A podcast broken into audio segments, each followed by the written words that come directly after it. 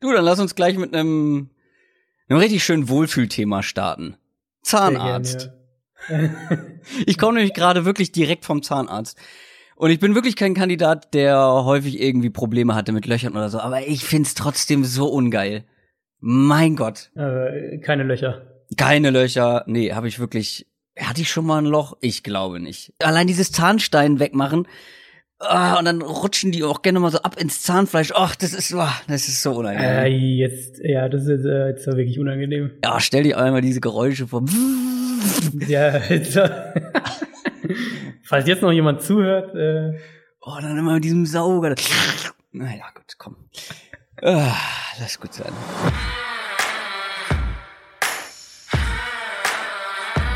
Down, Set, Talk.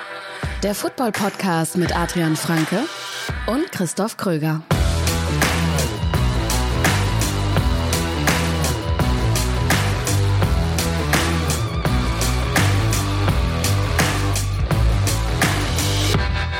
Folge Nummer 35.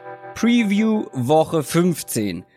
Noch drei Saisonspiele in der NFL, dann steht fest, wer schafft es in die Playoffs und wer schafft es nicht. Und wir gucken auf die kommenden Matchups, wie ihr das gewohnt seid.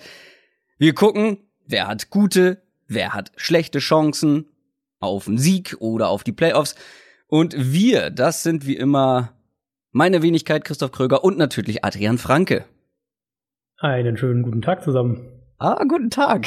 Ja, das hab ich gedacht. Direkt aufgefallen. Bevor wir zu den News und den Matchups kommen, Woche 15 bedeutet ja gleichzeitig auch, es ist die ganz entscheidende Phase im Fantasy Football. Wir haben wenig über Fantasy Football gesprochen und wir haben vor allem wenig über unsere Hörerliga gesprochen, aber jetzt steht es fest, wer es in die Playoffs geschafft hat. Wir haben ja in zwei Divisions gespielt. Es gab eine Division Adrian und es gab eine Division Christoph. In der Division Christoph sind Tony Totep und All Dirty Bearstart äh, oder so ähnlich in die in die Playoffs gekommen. er wird wissen, wer er ist. Ja, ja, genau. Äh, und in der Division Adrian Teenage Mutant Hero Bortles und Gutes Ömen. Zu unserer Performance, äh, ja, ähm, bei Adrian lief's ja bekanntlich nicht so gut. Da haben wir auch schon mal nee. drüber gesprochen. Du bist letzter in deiner Division geworden. Ähm, ich habe noch eine kleine Aufholjagd hingelegt tatsächlich. Ich war zwischen, glaube ich, zwischendrin mal, glaube ich, eins und vier oder so. Jetzt bin ich acht und sechs am Ende. Es hat trotzdem nicht für die Playoffs gereicht. Leider. Ich glaube, ich glaube, zwei und drei war mein Bestes. Besser als zwei und drei war ich, glaube ich, nie in dieser Liga. Äh, ich war vielleicht sogar eins und null, das weiß ich nicht, aber zwei und drei und danach ging es nur noch bergab. Oh Mann, oh Mann. Falls ihr aber für diese Woche, für die Playoffs Fantasy-Fragen an uns habt, stellt sie gerne Twitter, Facebook, Instagram, da sind wir überall unter Downset Talk zu finden. Oder natürlich auch im Discord-Channel unseres Special Teams. Da wird jede Woche rege diskutiert und Fantasy-Fragen werden da auch viele beantwortet. Äh, www.downsettalk.de, da findet ihr alles weitere. Und jetzt, wo ich das gerade sage, ich glaube, wir müssen noch mal wieder jemanden vorlesen. Habe ich nicht vorbereitet, deswegen werde ich das jetzt ähm, möglichst ohne Pausen aufrufen, ohne rumzudrucksen, mir aufrufen können. Ja, wir müssen jemanden vorlesen. Und zwar Eve. Eve hat, äh, beziehungsweise ist jetzt mit 10 Dollar mit dabei in unserem Special Team. Dir vielen Dank. So, haben wir das äh, abgehakt. Jetzt aber weiter im Programm. News aus der NFL. Genau, und wir haben eine Breaking News. Nicht mehr, wenn ihr diese Folge hört am Donnerstag, aber jetzt, wo wir sie aufnehmen, ähm, ist es auf jeden Fall gerade eben erst oder vorhin äh, bekannt gegeben worden, dass die Vikings äh, ihren Offensive Coordinator entlassen haben. Genau, wenn ihr die Folge hört, vielleicht äh, bis dahin hat er sogar schon wieder einen neuen Job. Wer weiß, das kann ja in der NFL teilweise sehr schnell gehen. Siehe Hugh Jackson. Ähm, die Vikings ah, haben schon gutes Beispiel. Ähm, die Vikings haben John DiFilippo entlassen und das ist schon echt eine ziemliche Überraschung, muss man, muss man eigentlich echt ganz klar so sagen. Also der galt vor einem Jahr noch als einer dieser heißen offensiven Headcoach-Kandidaten für nächstes Jahr. Also der hatte auch Headcoach-Interviews äh, letztes Jahr. beziehungsweise Anfang diesen Jahres dann. Ähm, da hieß es dann so, der ist vielleicht noch nicht ganz so weit, macht jetzt ein Jahr den Vikings Offensive Coordinator und dann äh, nächstes Jahr, Anfang des Jahres, ist er dann der vielleicht der heißeste oder einer der zwei, drei heißesten Head Coach Kandidaten. Ähm, es gab auch Berichte, dass der in einzelnen ähm, Interviews nicht so überzeugend war, weil ich nicht weiß, was davon stimmt. Was wir aber wissen ist, dass das jetzt ein bisschen aussieht wie eine Kurzschlussreaktion von den Vikings, finde ich jedenfalls. Ja. Ähm, die, klar, die Offense hatte ihre Probleme und da kann man auch ein paar Sachen sicher aufs, aufs Playcalling zurückführen. Ähm, Gerade was dann, wenn er wegging von den gescripteten Plays, gab es da immer wieder Kritik. Vikings waren in den letzten Spielen nicht mehr so nicht mehr so vertikal im Passing Game.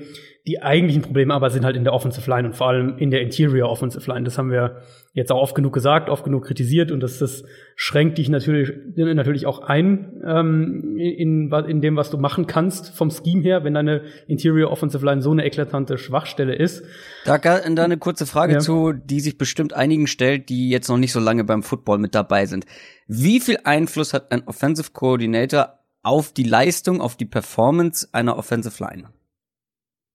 Ist relativ wenig tatsächlich, weil du bist einmal natürlich gerade in der Line bist du auch äh, ne, wie überall sonst auch stark von individueller Qualität abhängig, aber du bist natürlich auch von deinem Offensive Line Coach abhängig und das sehen wir ja bei vielen Teams immer wieder, wie krass da der Unterschied ist. Das haben wir jetzt, ähm, das beste Beispiel sind natürlich die Seahawks, Seahawks ja, genau. die äh, genau, die jetzt sich nach ein paar Jahren von ihrem Line-Coach getrennt haben und mit einem neuen Coach, der ein paar neue Blocking-Schemes installiert und, und natürlich die, die Spiele auch einfach anders coacht. Also da gibt es ja wirklich auch deutlich unterschiedliche Ansätze, spielt die Line halt deutlich besser. Ähm, und bei den Vikings war das ja das Thema die ganze Offseason über, auch, auch vorm Draft und so weiter schon. Mm, sie haben diese Interior Line eben schon so ein bisschen ignoriert, das muss man schon so sagen. Ein anderer Grund jetzt für die Entlassung sind wohl auch, ähm, sagen am ehesten philosophische Differenzen mit Mike Zimmer, dem Head Coach. Das ist in den letzten Wochen so ein paar Mal ein bisschen so hochgebobbelt. Das hat man immer wieder mal so ein bisschen gehört, ähm, gerade was das Run Game angeht. Also es gab immer wieder diese diese Meldung und ich meine, Zimmer hat das ein zwei Mal auch selbst gesagt, dass sie halt den Ball mehr laufen wollen und müssen und die Filippo ist halt schon sehr stark davon weggegangen, wo man halt aber natürlich auch sagen kann, wenn deine Offensive Line so ein Problem ist, dann wirst du vermutlich im Run Game auch nicht allzu großen Erfolg haben. Um in deinem äh, Wortschatz zu bleiben, eine weitere Meldung, die sich schon in den letzten Wochen so ein bisschen hochgebabbelt hat, ähm, ist, dass die Oakland Raiders mit ihrem General Manager nicht so ganz zufrieden sind, beziehungsweise ja. einige Personen bei den Raiders. Und der wurde jetzt auch entlassen. Ja, Reggie McKenzie, äh, der ja eigentlich das Team 2011 übernommen hat als, als GM und auch wirklich aus einer schwierigen ähm, Salary Cap Situation geführt hat, ein wirklich ein gutes junges Team zusammengestellt hat, das ja dann auch gute Saisons hatte. Ähm, ja, vor allem 2016. Genau, genau, die, die Saison, als sich dann halt Derek Carr so spät verletzt hat. Mhm. An sich konnte man ja ein paar Sachen davon schon jetzt diese ganze Saison über beobachten, nämlich dass Gruden die, die guten Draft-Picks von, äh, von McKenzie nach und nach weggetradet hat oder entlassen hat äh, Murray Cooper und Khalil Mack natürlich die, die Headliner, wenn man so will. Ähm, Gruden selbst sagt, er wusste nichts davon und wusste auch nicht, warum das so passiert ist. Na, na, genau, also das glaubt ihm nicht wirklich jemand. Nach seiner Aussage kam er gut mit McKenzie klar, also war das alles nicht so das Problem. Hm. Aber ich denke, für jeden macht das jetzt nochmal deutlich, dass Gruden eben derjenige ist, der in Oakland wirklich die Macht hat, so ein bisschen so ein, so ein, so ein neuer L. Davis fast, so kann man fast sagen. Ähm, Jetzt übernimmt der, der College Scouting Director von den Raiders, der übernimmt jetzt als Interims-GM und er gilt eben als einer derjenigen, wenn nicht derjenige in der, im, im ganzen Raiders-Stab, dem Gruden am meisten vertraut, also halt wirklich ein, ein Gruden-Buddy, wenn man so will. Ähm, das sieht schon alles sehr, sehr danach aus, als würde Mark Davis, der Owner, das Team jetzt einfach wirklich auch komplett in Grudens Hände legen. Wie sehr er mit McKenzie klarkam, das, ja, weiß man natürlich äh, nicht so richtig, aber er kam auf jeden Fall nicht gut genug mit ihm klar, um seinen, um den Scouts äh, von den Raiders zu vertrauen, weil angeblich, ich weiß nicht, ob du das auch mitbekommen hast, angeblich soll er ja sich einen eigenen kleinen Scouting- und Beratungsstab zusammengestellt haben und gar nicht mehr auf die Scouts die eigentlich bei Ja, den Raiders angestellt waren, äh, auf die gehört haben. Und das ist natürlich, das sind chaotische Zustände. absurd. Ja, Ähm, HSV-sche Zustände habe ich glaube ich bei Twitter genannt, also wo einfach hinter den Kulissen verschiedene Leute gegeneinander im selben Büro zu, quasi ja. gegeneinander arbeiten. Also das sind wirklich sehr seltsame ja Dinge, Macht, die da Machtspiele, passieren. Machtspiele sind es Total. halt einfach. Ähm, Ähm, Und so, so kann es natürlich auch nicht funktionieren, das ist auch klar. Also im Prinzip kann man die Raiders jetzt dafür kritisieren, weil McKenzie einen, einen sehr guten Job als GM gemacht hat über die letzten Jahre. Man kann aber natürlich es auch einfach umdrehen und sagen, gut, ihr habt, also das ist jetzt das Gruden-Projekt. Ähm, das war's in dem Moment, als sie ihm den 10-Jahres-Vertrag gegeben haben.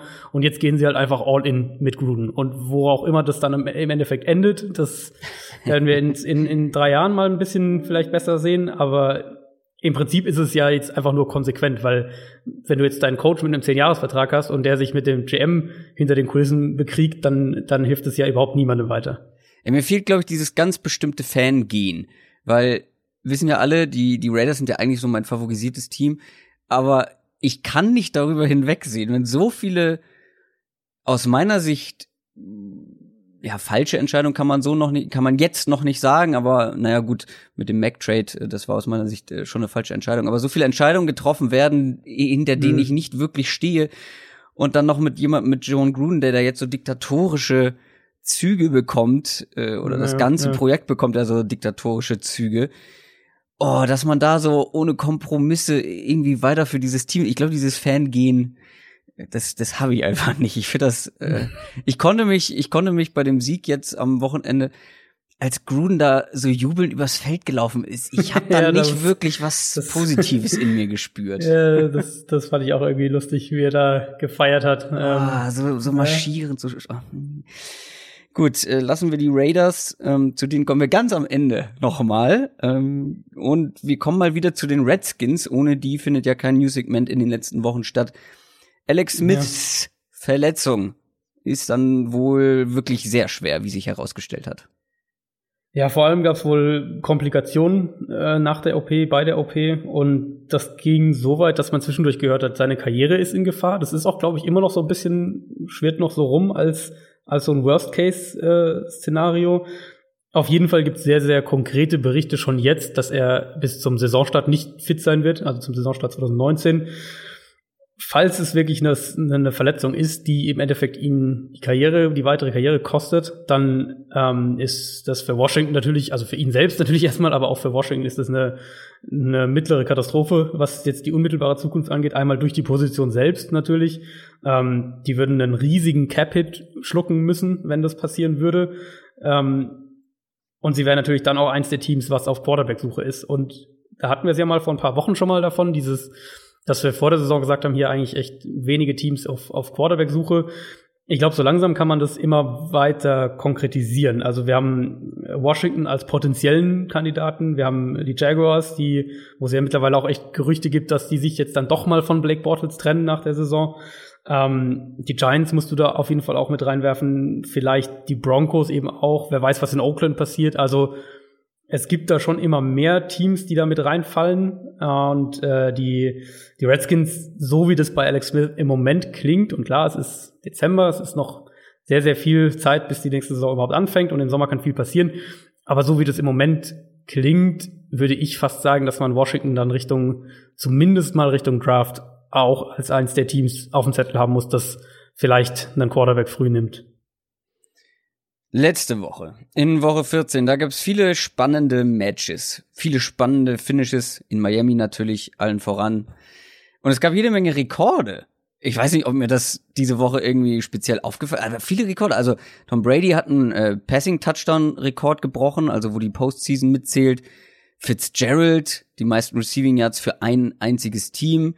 Äh, George Kittle haben auch bestimmt viele mitbekommen, die meisten Receiving Yards für einen Tight End in einem Spiel für die 49ers. Er hätte mit vier Yards mehr auch noch den NFL-Rekord geknackt. Und Ja. in der zweiten Halbzeit hat er dann irgendwie äh, die vier Yards nicht mehr machen dürfen. Barclay mit einem Fr äh, Franchise-Rekord, äh, Aaron Rodgers hat einen Rekord gebrochen, Russell Wilson, viele Rekorde. Mal sehen, wie es in Woche 15 läuft. NFL Preview.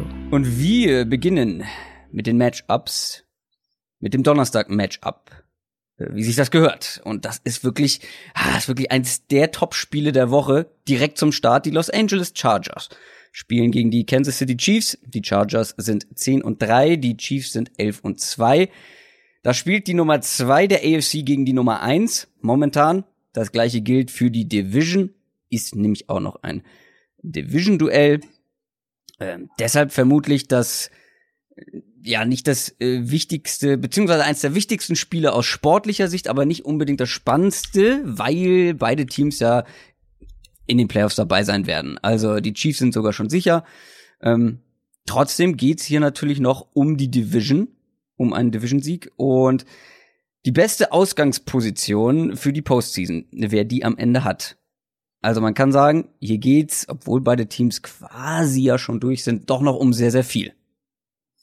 Ja, geht um sehr viel, wirklich. Also die, die Chargers, wenn die das gewinnen, haben ja echt noch eine Chance auf den, auf den Division-Sieg.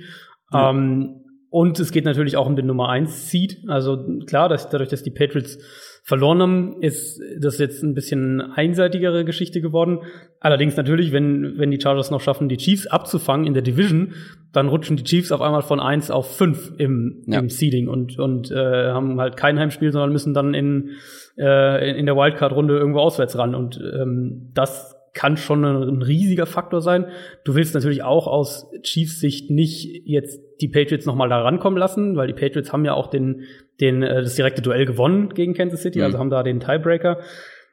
Und für die Chargers ist es, ich glaube, dass, ich glaube, dass die beiden Teams in den Playoffs auch durchaus auswärts gewinnen können. Aber man darf das halt niemals unterschätzen, wie groß dieser, äh, dieser äh, Heimvorteil eben vor allem in der Postseason dann ist. Chiefs haben ja auch bisher alle sechs Heimspiele gewonnen dieses Jahr. Arrowhead ist eins der lautesten Stadien in der NFL und ähm, insbesondere halt, also bei den allermeisten AFC-Teams würde ich jetzt mal sagen, ist es gar nicht so dramatisch, aber du willst halt vor allem nicht nach Foxborough müssen im Januar. Beide Teams mit einem Sieg letzte Woche. Die Chargers haben sich ziemlich schwer getan gegen die Bengals aber gewonnen. Ist so ein bisschen so ein Arbeitssieg gewesen, der halt mhm. auch mal sein muss. Also ich kann mich an die letzten Jahre erinnern, da haben die Chargers gerne mal so ein Spiel auch verloren. Ja, ist auch ist völlig richtig. Also sie haben sich schwerer getan, auch als ich gedacht habe. Ja. Ähm, ich würde das aber gar nicht so sehr als ein als ein, äh, eine Vor Vorausschau auf das, was jetzt in dem Spiel passiert sehen. Nee. Abgesehen von einer Sache. Und das ist für mich, was wir bei den, was ich bei den Chargers Anfang der Saison ja schon häufiger kritisiert habe, gerade als Bosa noch, noch raus war. Ähm, die sind eins der Teams, was mit am wenigsten blitzt in der ganzen NFL. Und wir haben es jetzt gerade letzte Woche eben wieder gesehen äh, bei den, bei den äh, Chiefs gegen die Ravens, dass du am ehesten dieser Chiefs Offense halt Probleme bereitest, wenn du in der Front sehr, sehr aggressiv und, und sehr schwer lesbar bist. Also deine Pressures, deine Blitzes, all das viel mit, mit auch so ein bisschen äh, Smoke and Mirrors, sagt man ja, also viel Ablenkungen und sieben, acht Spieler permanent an der Line of Scrimmage und niemand weiß, wer jetzt rusht und wer nicht und all diese Dinge. Ähm, damit schränkst du die Offense natürlich einerseits ein. Also du äh, erzwingst ja gewisse Blocking-Matchups, wenn du jedem Offensive Lineman erstmal einen Spieler gegenüberstellst, egal ob der dann im Endeffekt rusht oder nicht. Und du wirst halt auch, du, du forderst den Quarterback halt auch mental mehr heraus. Und Mahomes hat es dann im Endeffekt super gemacht ähm, gegen die Ravens und, das, und, und auch individuell eben auch nach dem Snap. Deswegen haben die Chiefs das Spiel auch gewonnen. Aber du bereitest ihm so am ehesten Probleme. Das haben wir auch mhm. teilweise von den, von den äh, Patriots in der, in der ersten Halbzeit von dem Spiel gesehen gegen die Chiefs. Es ist aber halt so überhaupt gar nicht die Identität von diesem Chargers-Team. Und ich glaube, ehrlicherweise, wenn die einfach ihren Foreman-Rush spielen, was sie halt am liebsten machen, dann glaube ich nicht, dass die Kansas City trotz der guten Secondary, die die Chargers ja haben, ähm, oft genug stoppen können. Für die Chargers kommt noch hinzu, ähm, also jetzt hat man die Chiefs, ähm, das ist äh, eine Herausforderung vor allem für die eigene Defense, wie du gerade schon gesagt hast. Dann kommen die Ravens als nächstes, was auch kein einfacher Gegner momentan ist, ähm, ja. vor allem wegen deren Defense. Zum Schluss dann die Broncos, das ist ein ähm, schon härteres Programm, aber wenn du in die Playoffs willst und vor allem, wenn du noch die Division gewinnen willst, dann müssen da eigentlich zwei Siege daraus entstehen. Glaubst du denn, du hast gerade die eine Seite dir angeguckt, wenn du das umdrehst, also die ähm, Chargers Offense gegen die Chiefs Defense. Wie sehr mhm. haben die Chargers denn da eine Chance ähm, zu punkten? Eigentlich eine ja, ganz gute, sind, oder? Ja, das zentrale Problem dabei ist für mich, dass ähm, die Run-Defense ist immer noch die größte Schwachstelle bei den Chiefs. Ja. Es klingt aber halt im Moment so, als müssten die Chargers ohne Melvin Gordon und ohne Austin Eckler spielen äh, müssen am, am Donnerstagabend. Das heißt, du hast dann schon mal ein, gravierendes Downgrade im Backfield. Ähm, mit der Offensive Line im Run-Blocking sollte man da immer noch Erfolg haben, aber ich glaube, du verlierst halt schon einiges an, an Explosivität, an Erfahrung einfach auch im Backfield. Dann reden wir ja auch zum Beispiel von, von äh, Pass Protection, von den Running Backs. Die Chargers sind eines der Teams, was mit am meisten aus ähm, zwei Running Back Sets macht. Klar, auch viel mit dem, äh, mit dem Fullback, mit Derek Watt, aber auch mit zwei Running Backs, sprich, du verlierst da einfach mehrere Dimensionen deiner Offense. Ähm, und wenn du eindimensional wirst gegen die Chiefs und, und äh, den Pass Rush so ein bisschen einlädst, dann ist das immer noch am ehesten, glaube ich, die große Stärke von von diesem Chiefs-Team. Also wenn, was wir von der Defense sprechen, da ist der, wenn der Pass Rush so ein bisschen ins Rollen kommt, dann sind die Chiefs defensiv am stärksten. Und, und Kansas City war, ist jetzt schon seit Jahren auch in, gerade auch in der Division und äh, vor allem auch gegen die Chargers echt ein Team, was äh, an, de, an denen die Chargers nicht so wirklich vorbeikommen. Äh, die letzten neun Spiele hat Kansas City alle gewonnen gegen die Chargers. Der letzte, letzte Chargers-Sieg gegen, äh, gegen Kansas City war im Dezember 2013. Also, und die spielen jedes Jahr zweimal gegeneinander. Also echt schon sehr, sehr lange her. Und ich frage mich halt, ob die, diese Kombination aus den Ausfällen offensiv und der Art und Weise, wie die Chargers defensiv spielen, ob das so zusammen funktioniert, um in Kansas City zu gewinnen aktuell. Also, dein Tipp, die Chiefs, die haben ja ähm, ein ähnliches Programm, vielleicht ein bisschen leichter auf dem Papier. Die Chargers jetzt, dann die Seahawks, dann die Raiders. Äh, trotzdem ja auch ein wichtiges Spiel, wir haben am Anfang darüber gesprochen. Ähm, für die Chargers natürlich allen voran. Aber die ähm, müssen äh, richtig gut performen, guten Tag haben, um die Chiefs da zu besiegen, um noch eine Chance auf den Division-Sieg zu haben. Noch mehr ja. zu dem Matchup oder wollen wir zu den nächsten Spielen kommen? Also eine Personalie vielleicht noch, dass wir sie gesagt haben, Sammy Watkins wird vermutlich bis zu den Playoffs ausfallen äh, mit seiner Fußverletzung. Also in dem Spiel auf jeden Fall auch nicht dabei. Tyreek Hill ist auch noch unklar, oder? Also er genau ist noch wackelig, aber mhm. klingt eher so, als würde er spielen. Ja, genau. Ähm, und die Chiefs haben hier tatsächlich Calvin Benjamin verpflichtet. Um Ach ja, stimmt. Irgendwie als Schon ein paar Tage Red Zone Target, ja, was auch immer. Also ist natürlich nicht der Ersatz vom Scheme her für Sammy für Watkins, Sammy Watkins genau. aber ähm, ja, zumindest eine zumindest eine Red Zone Waffe wahrscheinlich. Ja, man kann nie genug Tiefe, glaube ich, im Roster haben, ähm, wenn es dann an die Postseason geht. Aber wenn jetzt tatsächlich Sammy Watkins und Tyreek Hill ausfallen sollten, beide, dann wird's schon interessant. Also dann müssen dann wird's schon schwerer, ja, auf jeden Fall. Müssen Pat Mahomes und Travis Kelsey äh, so einiges ja. reißen. Ja, und dann musst du vielleicht dann auch noch mehr tatsächlich auch übers Run-Game kommen, wenn mhm. das ist ja auch was, wo die Chargers sagen wir zumindest schlagbar sind, schlagbarer sind, weil die Secondary der Chargers ist ja echt gut. Und da, wenn Hill ausfallen würde, wäre das schon eine enorme Schwächung, aber ich gehe mal Stand heute, gut, es ist jetzt erst Dienstag, aber ich gehe eigentlich davon aus, dass er spielt. Also die letzten Berichte sind auf jeden Fall, dass man glaubt, dass er spielen kann. Kann sich natürlich in zwei Tagen noch ja. ein bisschen was tun, aber Stand jetzt wird er spielen. Kommen wir zu den Samstagsspielen. Es gibt zwei Samstagsspiele diese Woche. Ähm, das liegt, glaube ich, daran, dass äh, kein College Football mehr am Samstag ist.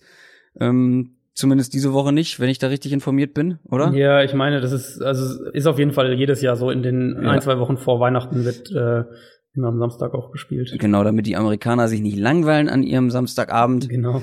Die Houston Texans spielen gegen die New York Jets. Die Texans sind 9 und 4. Äh, New York Jets sind 4 und 9. Interessant ist das Spiel für uns natürlich vor allem wegen der Texans. Die haben verloren. Nachdem wir letzte Woche ja, wir, wir haben sie nicht komplett äh, über den Klee gelobt, aber wir haben sehr intensiv darauf äh, darüber gesprochen, äh, wie gut die Defense ist, aber natürlich mhm. auch, äh, was die O-Line für Probleme bereiten kann. Und dann haben sie gegen die Colts verloren. Auch wegen der O-Line, oder?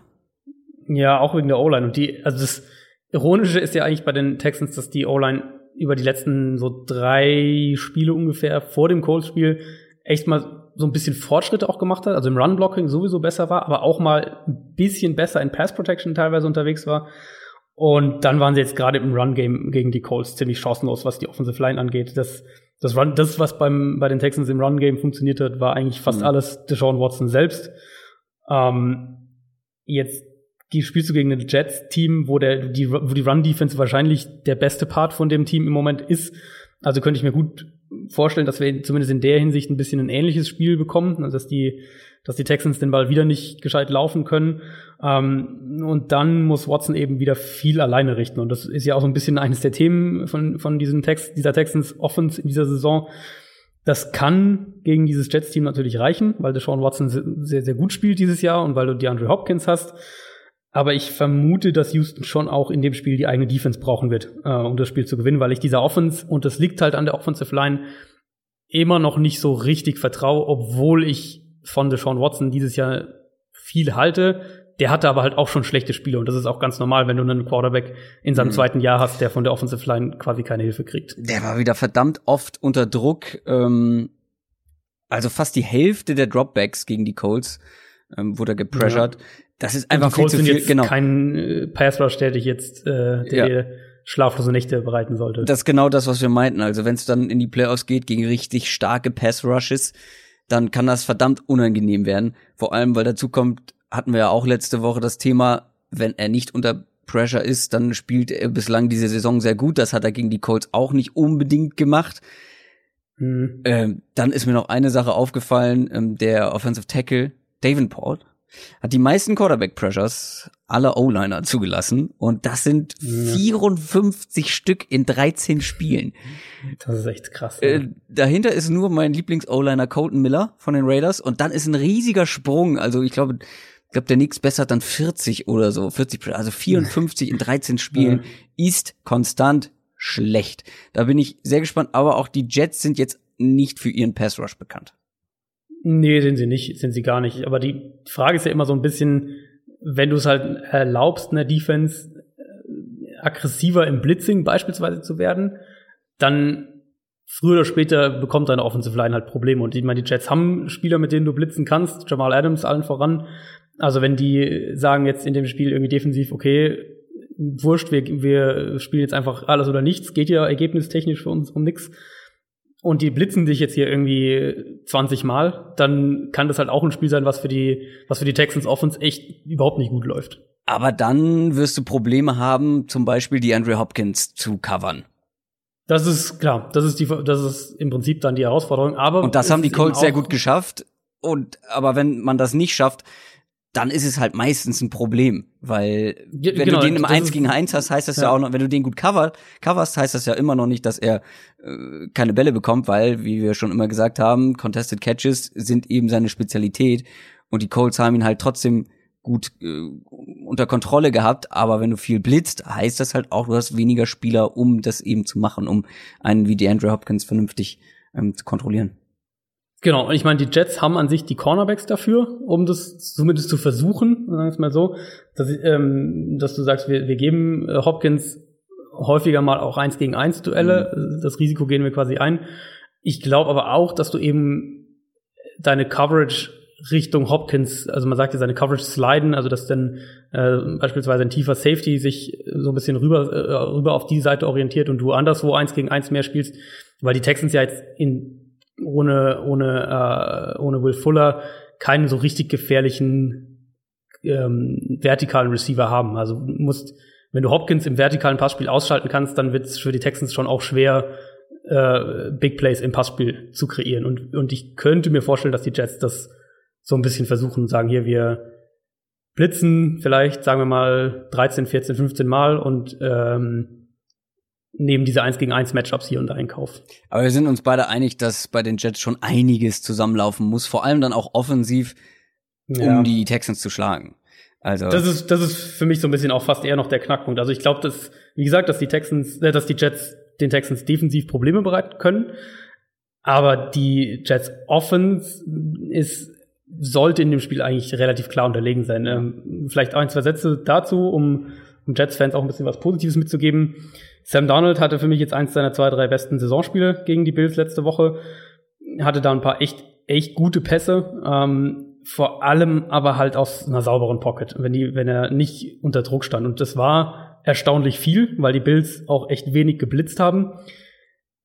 Das ist, das, das kann dann so funktionieren auf diese Art und Weise eben. Ähm, aber die Bills sind halt im Pass Rush nicht die Texans. Und die Texans können dich, also einmal können die Texans dich blitzen, weil sie eine sehr gute Secondary haben und sie können aber halt auch den Pass Rush ähm, mit einem Dreimann- und Viermann-Pressures, äh, Dreimann- und Viermann-Rushes kreieren und können den Quarterback so unter Druck setzen. Und davon gehe ich eigentlich aus und dann vermute ich oder aus Jets Sicht befürchte ich, dass wir diese Turnover-Problematik wieder häufiger sehen werden, die Donald ja auch im College schon hatte und die er, die er diese Saison auch hat. Und das ist ja alles okay, das gestattet man einem Rookie-Quarterback ja auch. Ich würde aber fast davon ausgehen, dass wir ein Spiel sehen, in dem Sam Darnold sehr viel unter Druck steht ähm, und vielleicht dann auch zwei, drei Interceptions wirft. Kommen wir zum späten Samstag-Spiel. Das sind die Cleveland Browns 5-7-1 gegen die Denver Broncos 6 und 7. Wir haben ja vor der Saison eine Bold Prediction Folge gemacht, wo wir ja gewagte Prophezeiung äh, abgegeben haben. Und teilweise hatten wir ein gutes Händchen, teilweise eher nicht so. Also zum Beispiel, ich hatte, dass die Raiders den äh, Number One Overall Pick bekommen da, das ist auf jeden Fall noch im Bereich des Möglichen. Mhm. Äh, und ich hatte noch eine andere. Browns oder Giants werden bis zum Schluss im Playoff-Rennen sein. Äh, richtig ärgerlich ist, dass die beide sich jetzt richtig gut steigern, aber die Aufholjagd könnte etwas zu spät kommen. Ähm, die Browns haben wieder gewonnen und zwar gegen die Panthers. Ich habe es gesagt, die Browns sind keine Laufkundschaft mehr, nicht mal für die Panthers. Ähm, und das werden auch die Broncos zu spüren bekommen, vermutlich äh, weil die haben verloren. Und zwar sehr überraschend, vor allem sehr enttäuschend gegen die 49ers. Und mhm. schon liegt man hinter fünf Teams in der AFC, die einen Sieg mehr haben. Wir kommen später noch zu den ganzen äh, sieben Siege-Teams in der AFC. Äh, die Broncos haben jetzt nur, nur sechs. Die müssen jetzt gewinnen. Die müssen vielleicht sogar jedes Spiel gewinnen, aber vor allem müssen sie gegen die Browns gewinnen. Ja, für mich haben die fast schon ein bisschen mit dieser Niederlage in, äh, in San Francisco ihre, ihre, ihre Playoff-Träume begraben. Also rechnerisch geht's natürlich noch, aber. Ja, es ist jetzt extrem das, schwer. Äh, ja, und das war halt eigentlich auch ein Spiel, wo man äh, so mental dachte, okay, das ist ein, das ist ein Broncos-Sieg, ja. so ein bisschen mental abgehakt hat. Ähm, vielleicht sind die Ausfälle von von Chris Harris defensiv und Emmanuel Sanders offensiv dann doch zu schwer. Ich würde jetzt damit nicht die Niederlage gegen dieses 49ers-Team erklären wollen, äh, das ja äh, seine ganz eigenen Verletzungen hat, wie wir alle wissen. Aber die Broncos können gerade die beiden, glaube ich, nicht, nicht wirklich auffangen. Und äh, dann hatten sie es ja angedeutet vorhin, hatten defensiv eine, eine Halbzeit lang überhaupt keine Antwort auf, auf Kittel. Und ähm, mhm. das lag jetzt nicht nur, äh, das lag nicht nur an Kittel selbst, der hat zwar sehr, sehr gut gespielt, aber das waren halt auch einfach Coverage-Fehler und, und dann individuelle Matchups, die verloren wurden. Also gerade die Safeties sahen da richtig schlecht aus. Und dann offensiv, ich hatte es ja, glaube ich, letzte Woche auch gesagt, dass äh, Case Keenum konservativer geworden ist als mhm. am, am, Anfang der Saison, wo er noch viel mehr diese, diese Ganzlinger-Spiele drin hatte, mit hier drei Touchdowns, drei Interceptions und, und viel auch, auch vertikal. Und das ist alles so ein bisschen weggegangen. Er hat jetzt zwar weniger Turnover, aber die Offense hat auch viel, viel weniger vertikale Elemente in ihrem Spiel. Was halt im Umkehrschluss bei den Broncos dann dazu führt, dass sie im Run-Game viel, oder dass sie viel stärker davon abhängig sind, dass das Run-Game explosive Plays kreiert. Und das klappt manchmal, weil die halt ein gutes Run-Blocking haben und Philip Lindsay. Aber auch nicht immer. Und gegen San Francisco hat es halt gar nicht funktioniert. Und damit ist die Offense dann auch schon so ein bisschen ähm, ja, lahmgelegt. Ja, dann hast du ja quasi nur noch Rookie-Receiver. Ja. Ähm, da kannst du dich jetzt auch nicht drauf verlassen, dass die alle richtig gut spielen. Ähm, und ja, das, das Run-Game hat mich extrem enttäuscht, weil gegen die 49ers Defense haben zumindest schon andere Teams gut laufen können. Das ist mhm. jetzt auch, glaube ich, wieder ein zentrales Matchup gegen die Browns, weil die, war auch schon mehrfach erwähnt, zu den schlechteren Rushing Defenses der Liga gehören. Also da könnte diese Woche aber wieder ja. was gehen. Muss auch. Wo, wobei sie ja jetzt zum Beispiel Carolina extrem gut verteidigt haben im Run. Also das ist so ein bisschen, und, und die Panthers sind ja ein sehr, sehr vielseitiges Run-Team eigentlich. Ähm, die, die Broncos sind ja, ja deutlich eindimensionaler. Insofern wird auch das wieder kein Selbstläufer für Denver. Aber hat er nicht McCaffrey ordentlich Rushing Yards? Verwechsel ich das gerade? Nee, Auf ich meine, die haben, ich glaube, die hatten als Team nicht mal 100, die Panthers, meine ich. Bin mir nicht ganz sicher, aber ich meine, das Christian äh, McCaffrey hat auf jeden Fall sehr, sehr viele Fantasy-Punkte gemacht. Deswegen. Ja, er hatte, äh, glaube ich, zwei Touchdowns oder so. Daran kann es gelegen haben, ja. Ähm, da bin ich mal gespannt auf dieses Matchup. Ähm, und wir haben auch schon darüber gesprochen, Chris Harris Jr. und beziehungsweise, äh, dass er raus ist, hilft natürlich der Secondary nicht, ganz im Gegenteil, wenn der beste Spieler da fehlt. Und man hat auch wieder gesehen bei den Browns, Baker Mayfield ist jemand, der sowas attackieren kann, solche Schwachstellen in der Secondary. Ja, ja, ähm, war ich auch wirklich sehr, sehr angetan ähm, von Mayfield. Hab mir, ich habe mir auch notiert bei dem Spiel, ich denke, dass die, die Browns Denver vertikal im, im Passspiel attackieren können. Ähm, da war Mayfield wieder richtig, richtig gut gegen Carolina. Die, die Offensive Line der Browns, das muss man auch sagen, ist jetzt seit ein paar Wochen wirklich deutlich verbessert. Das Scheme mhm. äh, hilft dabei auch. Seitdem Seitdem Freddie Kitchens als Offensive Coordinator übernommen hat, hat äh, Mayfield die niedrigste Pressure-Quote aller Quarterbacks gegen sich und die ist halb so groß wie in den wie in den äh, fünf Spielen oder was oder fünfeinhalb Spielen, die er davor hatte. Also wirklich ein deutlicher Einschnitt. Denver muss aber über den Pass Rush kommen in dem Spiel. Ja. Und äh, das ist eben genau dieser Faktor. Ohne Chris Harris traue ich dieser Secondary nicht äh, von den Broncos. Und die Browns sind definitiv dazu in der Lage, so ein Spiel dann auch mittlerweile über das, über Big Plays im Passspiel zu gewinnen. Jarvis Landry ist einfach ein verdammt guter Receiver, auch wenn er echt ein paar Spiele hatte, wo er eben nicht so ja, hervorgetreten ist, aber der kann halt in sämtlichen Bereichen äh, im Passing Game helfen und nicht nur wie er in Miami eingesetzt wurde. Und dann äh, das Running Game äh, der der Browns, äh, also ähm, Nick Chubb wird immer mehr zur, zur Stütze, finde ich, in der, in der ganzen Offense. Ähm, das ist auch sehr spannend. Also ich glaube, ja. die Browns, wenn auch die Aufholjagd ein bisschen spät kommt, die können noch einige ärgern. Also wenn sie gegen die Broncos gewinnen, ist deren Saison quasi beendet. Und ja. dann spielt man am letzten Spieltag auch noch gegen die Ravens. Da könnte man auch noch mal das Zünglein an der Waage sein. Ja. Und ich meine, wenn die Browns noch alle drei gewinnen, dann ist man ist noch eine Chance. 8-7-1 oh, ich will sie doch nicht ganz aufgeben, aber wie gesagt, die können auf jeden Fall noch ähm, ein ganz unangenehmer Gegner äh, werden, zumindest äh, auch jetzt diese Woche für die Broncos, weil letzte Chance eigentlich. Ja, und äh, also ich würde vermuten, dass Cleveland in dem Spiel übers Passing Game kommen muss, tendenziell eher zumindest, weil mhm.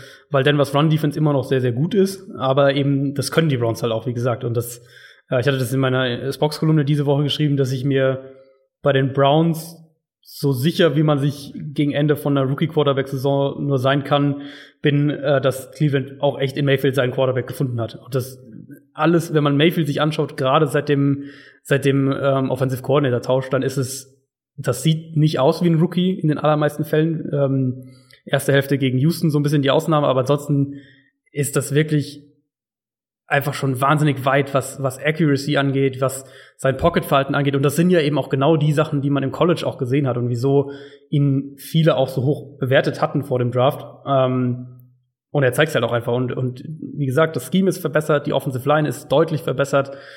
Wenn die Browns jetzt nächstes Jahr noch sich ein, zwei gute Outside Receiver holen, dann ist das, dann, dann kann das wirklich eine Offense sein, die, ähm, die nächstes Jahr richtig weit oben mitspielt. Oh wenn ich das höre.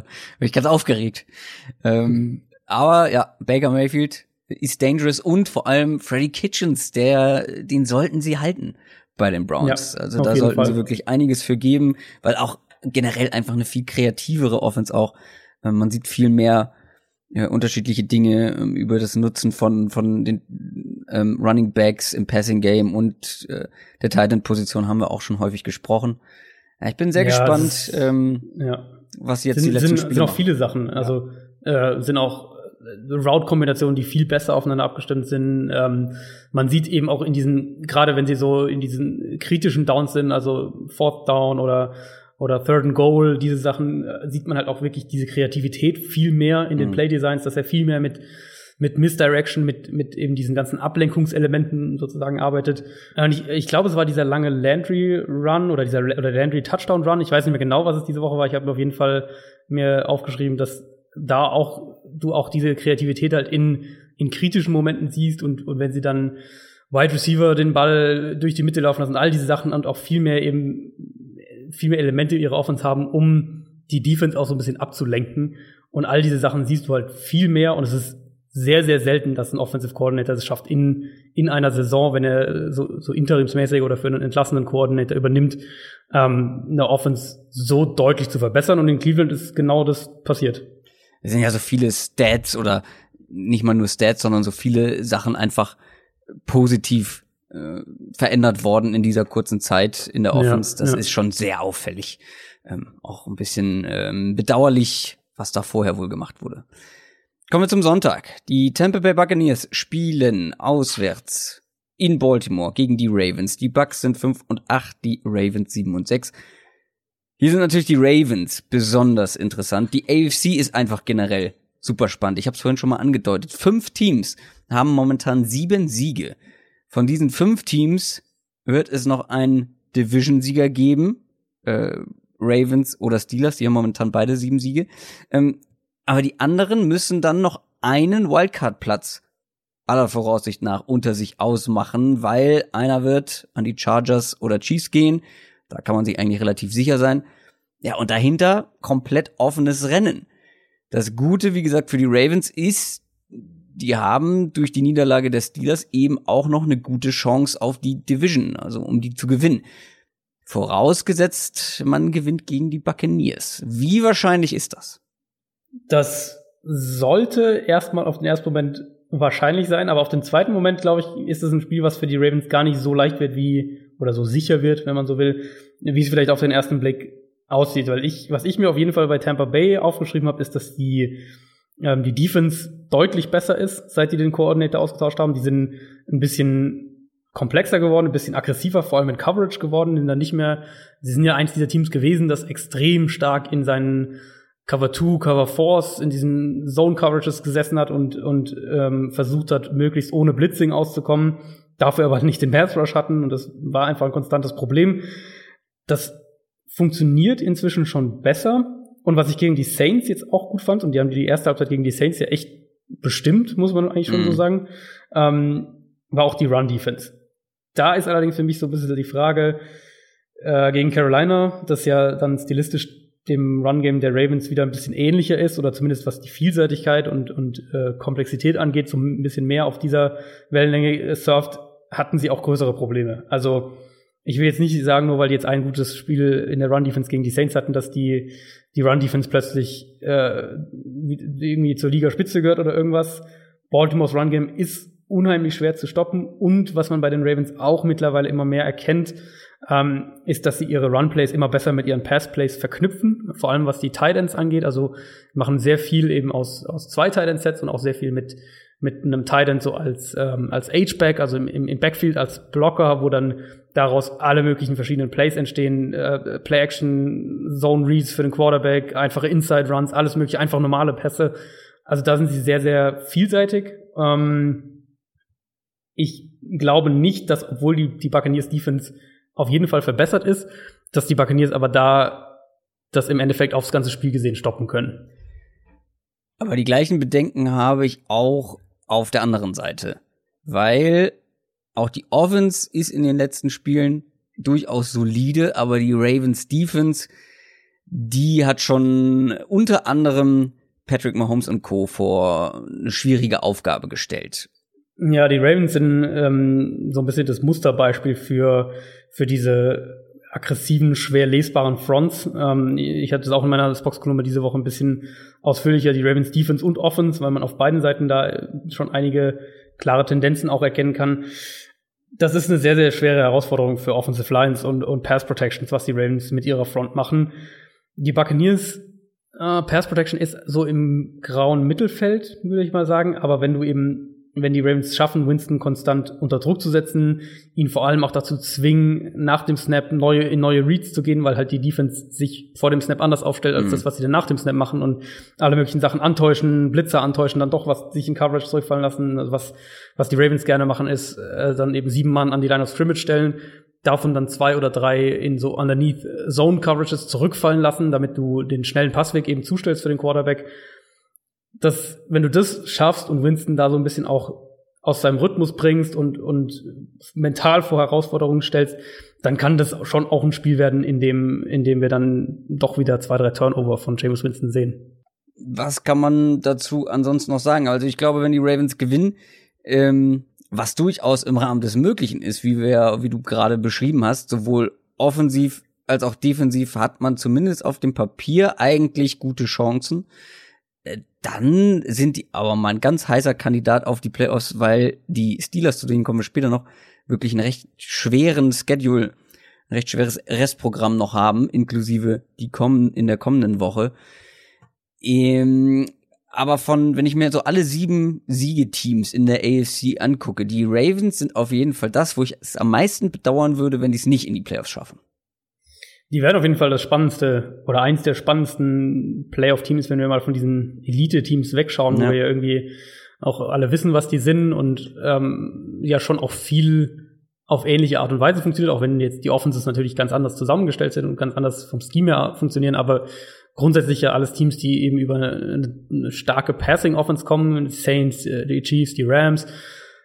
Ähm, die Ravens so ein bisschen die Ausnahme, weil sie einmal eben über ihre Defense kommen und da kann man jetzt beispielsweise auch die Cowboys mit reinwerfen und die Bears natürlich auch, aber das eben mit einem extrem vielseitigen Run-Game kombinieren. Und das ist halt so ganz anders als der Trend der Zeit, wenn man so will. Klar, die Bears und die Cowboys machen auch viel mit ihrem Run-Game und setzen da auch viel drauf, sind aber doch noch mal andere Offenses. Und die, die mhm. Ravens sind halt wirklich so ein bisschen der Outlier, so ein bisschen die, die Ausnahme in der NFL aktuell, was generell die Art und Weise eben angeht, wie sie spielen. Und das würde ich schon gerne eigentlich in den Playoffs auch sehen. Also wenn die Ravens ja. vielleicht sogar äh, die Division gewinnen und ein, ein Playoff-Heimspiel dann äh, am Wildcard-Wochenende haben, da will, glaube ich, kein Team hin nach Baltimore. Und zum Thema Rushing und Passing Yards, also sie hatten wieder mehr Rushing als Passing Yards. Äh, und vor allem, wenn du mal anguckst, wie viel Yards sie im Schnitt pro Play machen, Passing und äh, Rushing verglichen, mhm. Ist fast die gleiche Zahl, also 5, irgendwas ja. äh, im letzten Spiel. Dann kann man halt eben auch viel laufen, wenn man halt über 5 ja. Yards im Schnitt pro Run macht, dann, dann braucht man auch nicht so viel passen. Ja, also äh, ist ein ist natürlich ein alarmierendes Zeichen fürs Passing Game, das muss man schon auch ja, sagen. auf jeden also, Fall, aber auch gutes du, du, brauch, Genau, genau, das ist ein gutes, aber du brauchst halt das, du wirst das Passing Game früher oder später brauchen. Das ist halt einfach so, also gerade wenn es in die Playoffs geht. Aber was sie im Run Game gerade machen, das ist halt extrem schwer zu stoppen und extrem schwer zu verteidigen einfach. Und ich glaube, dass die Bucks Defense damit über viele Zeit in diesem Spiel überfordert sein wird. Äh, deswegen kann ich mir schon vorstellen, dass wir wieder so ein typisches Lama Jackson ähm, Ravens Spiel sehen werden. Jetzt auch noch mit Kenneth Dixon äh, mit dabei, der zumindest ein gutes, war das eigentlich sein erstes Spiel nach der etwas längeren Verletzungspause? Ich glaube sogar ja. Auf jeden Fall wurde er viel eingesetzt und ähm, hat auch ganz gut performt. Kommen wir zum nächsten Spiel. Die Green Bay Packers spielen gegen die Chicago Bears. 5, 7 und 1 sind die Packers, die Bears sind 9 und 4. Ja, und in der NFC, da ist man mit fünf Siegen auf dem Konto auch noch nicht komplett raus aus dem Playoff-Rennen. Äh, so seltsam es ist. Ähm, und die Packers haben fünf Siege und sind deshalb irgendwie auch noch mit drin. Ähm, auch wenn wir sich schon so gut wie abgeschrieben haben. Aber ähm, der Head Coach wurde entlassen. Wir haben letzte Woche viel drüber gesprochen, Mike McCarthy. Wir haben auch gesagt, als wir über das Matchup gegen die Falcons gesprochen haben. Wir sind gespannt, was wir sehen, wie sich die Mannschaft präsentiert, was für eine Reaktion kommt, auch von Aaron Rodgers. Und es war eine recht gute Performance gegen Atlanta. Da habe ich mich nur gefragt, das auch als Frage jetzt direkt an dich, waren die Packers jetzt insgesamt so viel besser als vorher oder die Falcons Defense einfach wirklich so schlecht äh, und noch schlechter als in den letzten Spielen gefühlt? Ich glaube, es ist die, die unbefriedigende Antwort, nämlich die Mischung aus die Mischung, beidem. Ja. Ähm, Hab ich mir also gedacht. Den, was mich bei den Packers echt gewundert hat, und das war ja auch so ein Kritikpunkt an, an McCarthy in den letzten Wochen oder eigentlich in dieser Saison generell, ist, dass sie das Run-Game so ignoriert haben. Ich meine, klar, die, die Packers hatten Ausfälle in der Offensive Line, aber die Falcons haben halt eine der, wenn nicht die schlechteste Run-Defense der Liga. Du hast Aaron Jones, der ja dann in der zweiten Hälfte auch echt ganz gut aussah in dem Spiel. Ähm, das war so ein bisschen Play-Calling-mäßig, ein Fragezeichen. Dann Philbin hat ja auch irgendwie seine beiden Challenge-Flags in den ersten Nummer, zwei ne? Spielminuten gefeuert, äh, warum auch immer. Äh, gut. Also vor ähm, allem, das ist so eine wichtige Aufgabe als Head Coach, das, äh, diese, äh, diese, diese, ähm, ja, diese Entscheidung zu ch challengen.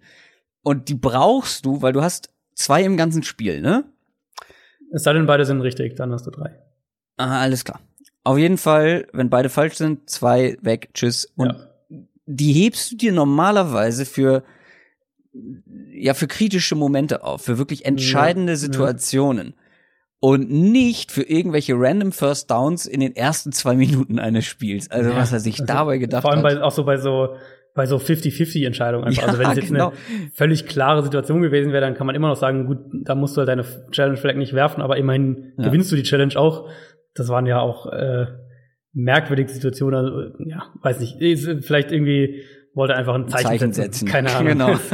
ähm, ja, was du, was du auch gesagt hast mit dem, mit den Playoff-Rennen in der NFC, ist es echt sehr kurios. Man hat irgendwie so ein bisschen das Gefühl, kein Team will diesen Mhm. sechsten Seed haben. Also die Seahawks äh, marschieren ja auf und davon mit dem fünften Seed, sind auch, finde ich, klar, dass Absolut Gewinner Team des, des Spieltags, Ja. weil sie gewonnen haben und die direkte Konkurrenz haben sie selber geschlagen mit den Vikings, aber die Panthers Ja. zum Beispiel haben auch verloren, die Redskins haben verloren. Also alle Teams, die einen siebten Sieg hätten holen können, um dran zu bleiben, äh, Ja. haben versagt. Genau. Ähm, und das kann man auf die letzten fünf Wochen sogar ausdehnen. Also keines von den Teams, das im Moment um den, um den, äh, um diesen sechsten Platz realistisch kämpft, äh, hat über die letzten fünf Wochen einen Winning Record. Äh, die Vikings 2 und 3, Panthers 0 und 5, die Eagles 2 und 3, die Redskins 1 und 4 und die Packers 2 und 3. Das zeigt ja schon echt, dass da auch kein Team jetzt in sonderlich guter Form ist. Nee, irgendwie die NFC, ähm, da haben es ein paar Teams so im Mittelfeld, mh, ja, performen momentan nicht so stark, wie man das vielleicht erwartet hätte.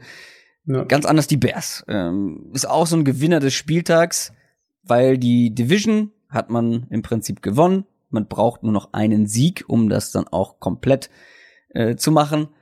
Aber es ist das alte Thema, was vor allem du häufig angesprochen hast bei den Bears. Die Defense ist, ich muss das Adjektiv bringen, bärenstark. ja, sorry, geht nicht anders. Ist, ist wieder lustig, aber Den hatte, ich, den hatte ich gar nicht im Kopf. Das äh, hat mich unerwartet getroffen. Was, was das über dich sagt, weiß ich auch nicht. So, ähm, man hat die Rams Offense bei sechs Punkten gehalten und Ja. unter 250 Yards gesamt. Da wurde bei Instagram hat uns jemand geschrieben, ähm, du hast, glaube ich, mal irgendwann nach dem Chiefs-Spiel, glaube ich, oder Rams gegen Chiefs gesagt, es wird kaum Teams geben, die die Rams unter 30 Punkten halten können oder irgendwie sowas. Meint er sich zumindest dran erinnern. Die Bears haben es auf jeden Fall deutlich geschafft. Nur die Offense. Ja, Also das Laufspiel äh, war dann doch noch ganz gut, hat quasi neben der Defense ähm, gewuppt, das Spiel gerettet. Aber mit Trubisky hatte wieder einen Ja. seiner schlechteren Tage. Ähm, aber generell war es wohl ein schlechter Tag für Quarterbacks, weil, ähm, ähm, weil Goff, ähm, Jet Goff sah jetzt auch nicht so berauschend aus. Es war sehr, sehr kalt in Chicago. Und Trubisky kam aus einer Pause. Ich mache mir persönlich etwas weniger Sorgen nach wie vor bei Trubisky. Ich könnte mir vorstellen, weniger als du. Ja, für mich ist es halt bei Trubisky echt, und ich habe die, die Diskussion jetzt ja auch schon häufiger mit Bears-Fans äh, auf Social Media gehabt. Für mich ist es halt einfach dieses, dass es, ja, er hat sich verbessert, aber es ist halt immer noch ein Thema, weil ähm, weil es halt noch so inkonstant ist. Und es ist, betrifft bei ihm vor allem die Accuracy und, und äh, die Reads. Ich habe, äh, das sind die zwei Probleme, die er schon das ganze Jahr über hat und die waren am, am Anfang des Jahres schlimmer und da habe ich sie auch mehr kritisiert. Die wurden dann etwas besser, aber ich finde nicht, dass sie, dass sie in irgendeiner Art und Weise weg sind. Und das Spiel war das perfekte Beispiel dafür, weil klar, die Rams können dich schon unter Druck setzen. Allerdings ist es bei, bei Trubisky, finde ich, sind es Interceptions, wo er einfach so deutlich über seinen Receiver Mhm. wirft. Und das war nicht zum ersten Mal und auch nicht zum zweiten Mal in dieser Saison der Fall.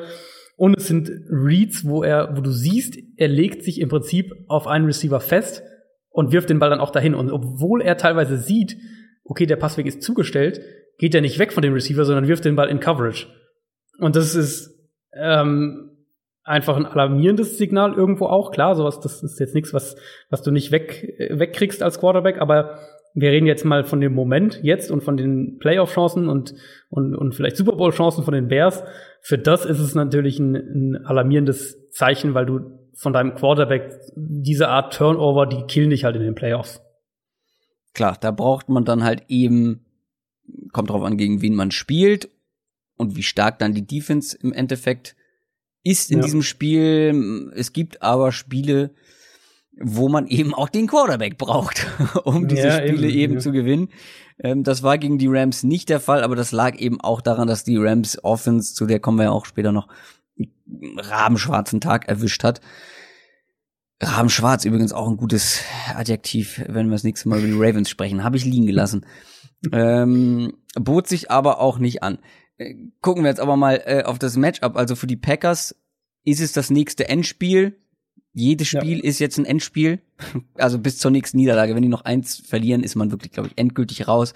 Ja. Ähm, und es wird schon sehr, sehr schwer für die Packers gegen diese Defense. Auch wenn die jetzt nicht jedes Mal so einen Sahnetag erwischt wie gegen die Rams. Aber mh, trotzdem ist die verdammt, verdammt schwer mh, zu bezwingen. Und zum anderen kann auch die eigene Defense zum Problem werden, weil Chicago hat jetzt wieder ein gutes Running Game gehabt gegen die Rams und die Packers sind anfällig, was das angeht. Deswegen, wenn man das mal so nimmt, die Chicago Defense, und dann gehen wir einfach mal davon aus, ähm, dass man wieder ein gutes Run Game hat bei, bei den Bears, das könnte schon wieder reichen für dieses Matchup, selbst wenn Trubisky wieder keinen richtig guten Tag hat und kein richtig gutes Spiel hat. Deswegen wegen sich insgesamt tatsächlich wenig Chancen für die Packers. Also ich gehe auch davon aus, dass Chicago das Spiel offensiv sehr konservativ angehen wird, äh, dass sie im Passing Game eher vorsichtig sind, dass sie dass sie aufs Run Game setzen, auch auf Trubisky als Runner setzen. Das ist ja, Ja. eine große Qualität, die er hat. Ähm, die Packers sind zwar in der Defense auch ja schon seit ein paar Wochen angeschlagen, auch, also gerade was auch die Front angeht, aber es ist immer noch eine, eine komplexe und auch eine aggressive Defense und glaube ich auch eine Defense, die dann Trubisky im Passing Game wieder Probleme bereiten kann. Dementsprechend würde ich aus Bears Sicht auch diesen Ansatz wählen und und ich meine die Defense ähm, wir haben das ja so immer wieder mal thematisiert, äh, wie Elite Defenses gegen Elite Offenses und wie können da die Defenses mithalten. Jetzt hatten wir ja zwei Beispiele diese, diesen Spiel, also letzten Spieltag, wo es für Defense-Fans eigentlich sehr ermutigend war. Und das sind äh, einmal natürlich die Ravens gewesen in Kansas City, die sich da echt sehr, sehr teuer verkauft haben. Und dann natürlich vor allem eben die Bears gegen die Rams. Und die, die waren defensiv absolut spektakulär. Wir kommen, wie du gesagt hast, noch zur Rams Offense und was die für Probleme da irgendwie hatte. Aber Chicago hat die Line of Scrimmage komplett kontrolliert und das fast ohne Ja. Blitzing. Ähm, die haben den Run unfassbar gut verteidigt. Die haben äh, auch diese ganzen Motion-Elemente und all das, was die Rams damit einbauen, haben sie extrem gut wegstecken können, haben das sehr, sehr gut verteidigt, sehr diszipliniert. Ich glaube, das war auch ein Grund dafür, dass Sean McVay vom Run-Game so weggegangen ist. Das hat halt einfach nicht funktioniert. Ähm, und das wird auch ein zentrales Matchup in dem Spiel, glaube ich, sein, weil die Packers haben immer noch eine sehr gute Run-Blocking-Line, auch wenn die da auch ein bisschen angeschlagen sind. Was die Pass Protection angeht, vermute ich, dass sehr, sehr viel auf Aaron Rodgers ankommen wird. Und so ein bisschen positives, äh, positiver Takeaway aus dem Falcons-Spiel. Äh, der hat sich wieder besser bewegt. Und dass Randall Cobb zurück war, war, glaube ich, echt ein enorm wichtiger Faktor. Das hat man, ja, Rodgers hat es so ein bisschen auch angedeutet in seinen in den Interviews nach dem Spiel und du hast auch ein, zwei Mal gesehen bei einzelnen Plays, wie er, äh, wie die Chemie halt zwischen den beiden da ist, gerade was so Option Routes und all diese Sachen angeht.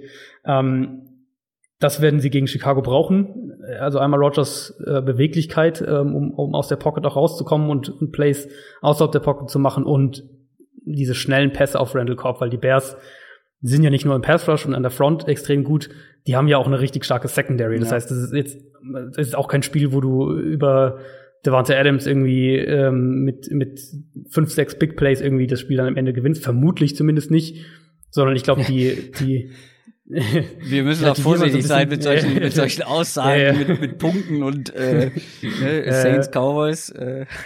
Ja, also ich rein uns. vom ja, ähm, rein vom vom grundsätzlichen Scheme her und von den Stärken und Schwächen der beiden Teams glaube ich, dass es ein Spiel ist, was die Packers, wenn sie es gewinnen, offensiv dann eher übers Run Game und das Kurzpassspiel gewinnen werden. Also ich meine, die Raiders haben die Steelers geschlagen. Es ist, man kann noch so Ja, viel darüber diskutieren. unmöglich ist es, ist es auf keinen Fall. Das, wenn, Genau. wir, wenn du, wenn du einen, einen Aaron Rodgers in seiner Topform kriegst, dann können die Packers jedes Spiel schlagen. gewinnen. Ja, ja, ja. Absolut. Ähm, und oh, da war es glaube ich das erste Mal, zumindest von mir. Absolut. Ähm, Stimmt, ich habe es glaube ich noch gar nicht gesagt. Oh, äh, wir disziplinieren uns gegenseitig. da ist es wieder rausgerutscht. Ähm, Hm, Was wollte ich sagen? Ich glaube, ach ja, ich find's so großartig, weil ich hier als nächstes Spiel habe ich die Cowboys auf dem Programm. Und wenn wir mal gucken, die Raiders werden ja nur sehr kurz thematisiert heute am Ende, ähm, ihr Matchup. Wenn man mal guckt, die Bears haben den Raiders einen First-Round-Pick gegeben und die Cowboys haben den Raiders einen First-Round-Pick gegeben, ähm, die Bears sogar zwei. Aber für allem für diese Saison, die Raiders hatten ja damals, sind davon ausgegangen, dass das zwei ziemlich hohe Picks sein könnten. Zumindest der Cowboy, äh, Cowboys Pick. Ähm, und die Bears waren zu dem Zeitpunkt auch, ähm, das war ja noch vor der Saison, aber da hat man, ist man jetzt nicht davon ausgegangen, dass die diese Division gewinnen. Also, das sind zwei dicke Überraschungen und vor allem für die Raiders richtig bitter, wenn man Ja, sich ich, das mal ich, anguckt. ich glaube auch, dass sie, wenn, wenn man ihnen so vorher gesagt hätte, wo diese Picks ungefähr Ja. sein würden, dann hätten sie das nicht gemacht. Nee, also ähm, ich meine, das sind zwei zwei frühe First Round Picks könnten jetzt zwei späte First Round Picks werden und ähm, Ja. Das ist schon extrem bitter. Aber damit kommen wir zu den Dallas Cowboys, die sind 8 und 5 und spielen gegen die Indianapolis Colts, die sind 7 und 6. Zwei der Überraschungsteams der Saison, die da gegeneinander spielen. Die Cowboys haben ausgezeichnete Chancen, die NFC East zu gewinnen. Und die Colts sind eins dieser sieben Siegeteams in der AFC.